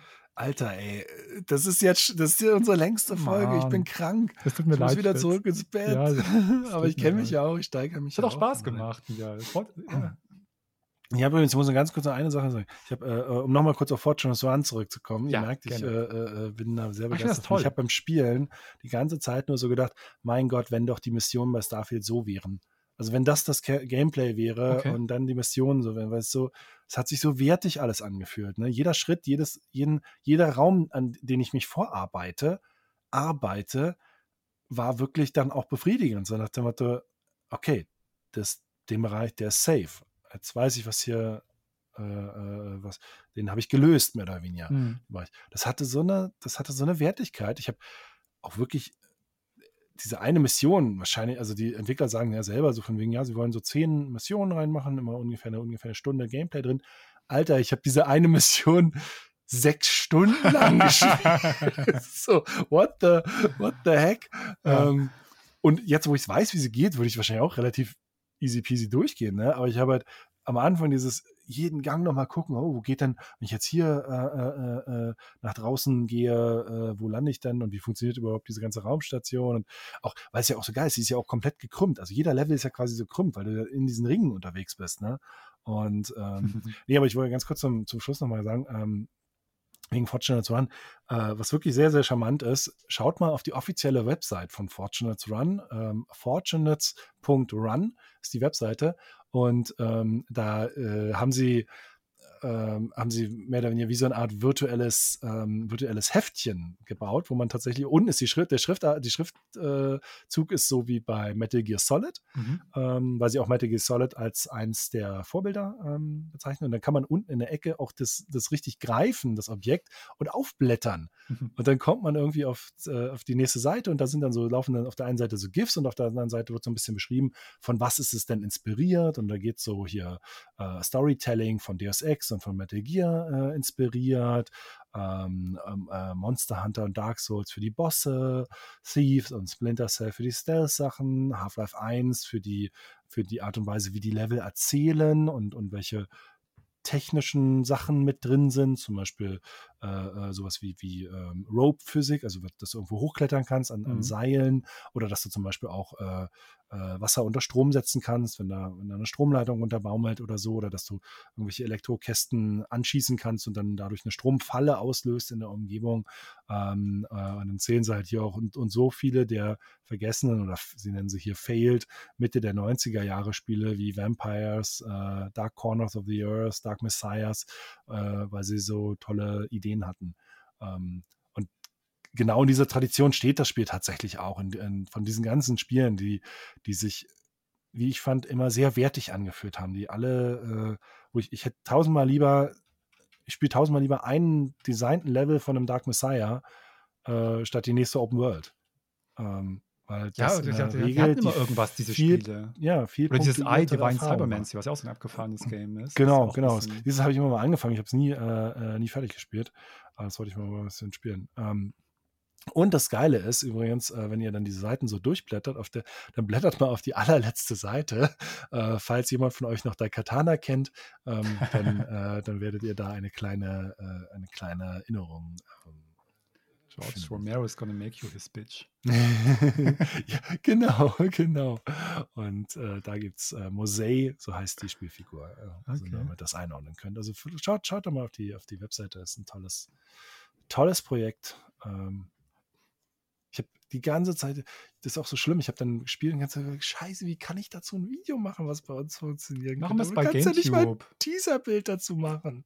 Machen wir auf, machen wir auf GameCube. Es ist einfach so. Manche Sachen funktionieren auf der GameStar nicht. Dann spielen wir das Ja. mal ein bisschen, schauen uns das mal an, quatschen ein bisschen drüber. Wenn es das wert ist, finde ich gut. Ja, Dafür haben das, wir das. wir, das können wir echt mal machen. Also Ja, wirklich, sollten wir. äh, wirklich toll. Tja, Äh, also ja, aber jetzt, aber jetzt müssen wir, zum, ja, müssen wir zum Schluss kommen. Ich hatte sogar noch ein, zwei Themen, weil Ich hätte auch noch ein paar. Wie, äh, Red Dead Redemption jetzt doch mit 60 FPS und so eine Geschichte, aber da kann man auch andermal drüber reden. Ähm, Richtig. und, Das ist schon äh, viel zu lang. Ich habe ein ganz schlechtes Gewissen, habe den Fritz hier äh, Ich aufgehalten. muss, ich muss auch echt wieder, ich merke auch, ich sitze hier in meinem Schweiß. genau, der Fritz, Schweißer, krank, krank, der Fritz krank. ist krank, den lassen wir zurück ins Bett. Ähm, vielen Dank an euch fürs Zuhören. An dieser Stelle vielleicht mal, ihr habt das ja gemerkt, wir machen im Moment sehr viel auf unserem YouTube-Kanal. Also natürlich es ein paar Pausen auch mal, es passiert immer mal, auch wenn der Fritz jetzt gerade krank ist. Ähm, aber prinzipiell läuft da natürlich eine ganze Menge. Wir geben uns da viel Mühe. Jetzt äh, auf dem Podcast, den haben wir sehr wiederbelebt, jetzt mit dem regelmäßigen Format die Woche, mit ähm, den anderen Themenfolgen. Wir haben jetzt noch ein paar andere kleine Sachen, die wir überlegt hatten, solche was ähnliches, wie wir es gerade zu Assassin's Creed Mirage hatten, dass wenn wir aktuelle Spiele spielen oder uns mit was beschäftigen, dass wir das auch ein bisschen abhandeln. Also wir haben da eine Menge Ideen und probieren ein bisschen aus und haben da auch ein paar Sachen, die wir bringen wollen. Und an dieser Stelle nochmal vielen Dank an alle, die uns da unterstützen, weil man muss ganz ehrlich sagen, äh, unser Hauptgrund ist jetzt nicht irgendwie damit per se erstmal Geld zu verdienen oder reich zu werden, obwohl das natürlich immer schön wäre, aber es ist jetzt nicht so die Hauptmotivation. Aber es ist auch nicht ganz unwichtig. Wir müssen irgendwie gucken, dass wir uns da die Zeit ein bisschen freischaufeln, dass wir irgendwie auch das finanziert bekommen, weil das auch eine gewisse Investition ist, sei es jetzt Zeit oder eben auch finanziell mit bestimmten Sachen. Deswegen erstmal vielen Dank an alle, die uns eben da unterstützen, sei es halt Kanalmitgliedschaft auf YouTube oder Patreon sind die Hauptsachen, die da wichtig sind. Und auch an euch dann, vielleicht die bis jetzt zugehört haben, die bitte, falls ihr euch damit noch gar nicht beschäftigt habt, wird diese Unterstützung machen das möglich, bis in dieses Ausmaß auf GameTube und auch auf dem Podcast. Das heißt, guckt euch doch gerne mal zum Beispiel unseren Patreon an. Ihr findet es einfach unter patreon.com äh, und dann GameTube oder GameTube.de eins von beiden. Aber wenn man einfach Patreon und GameTube googelt, findet man das auf jeden Fall auch. Und schaut doch mal, es gibt ja schon, man kann ab 1 Dollar mit dabei sein und uns unterstützen. Hat noch ein paar andere kleine Vorteile auch. Zum Beispiel, dass man äh, im Discord zu den Podcast-Folgen diskutieren kann. Und das finde ich auch mal ganz nett. Gerade in den letzten Folgen gab es auch ein paar interessante Diskussionen. Gerade wenn die Folgen so lang sind, ist das Feedback auch manchmal ganz spannend. Also, das wäre auch noch mal eine schöne Sache. Guckt euch das mal an, falls ihr äh, das hier mögt, was wir machen und falls ihr uns dabei unterstützen wollt, weil das tatsächlich sehr wichtig für uns ist. Aber ansonsten, wie gesagt, jetzt habe ich den Fritz noch mal länger aufgehalten. Der Fritz darf ins Bett, ihr dürft auch weg. Ich darf auf Toilette, ich muss nämlich auch seit einer Stunde schon dringend pinkeln. Und wir sehen uns dann spätestens nächste Woche. Bis, Bis dann. dann. Tschüss.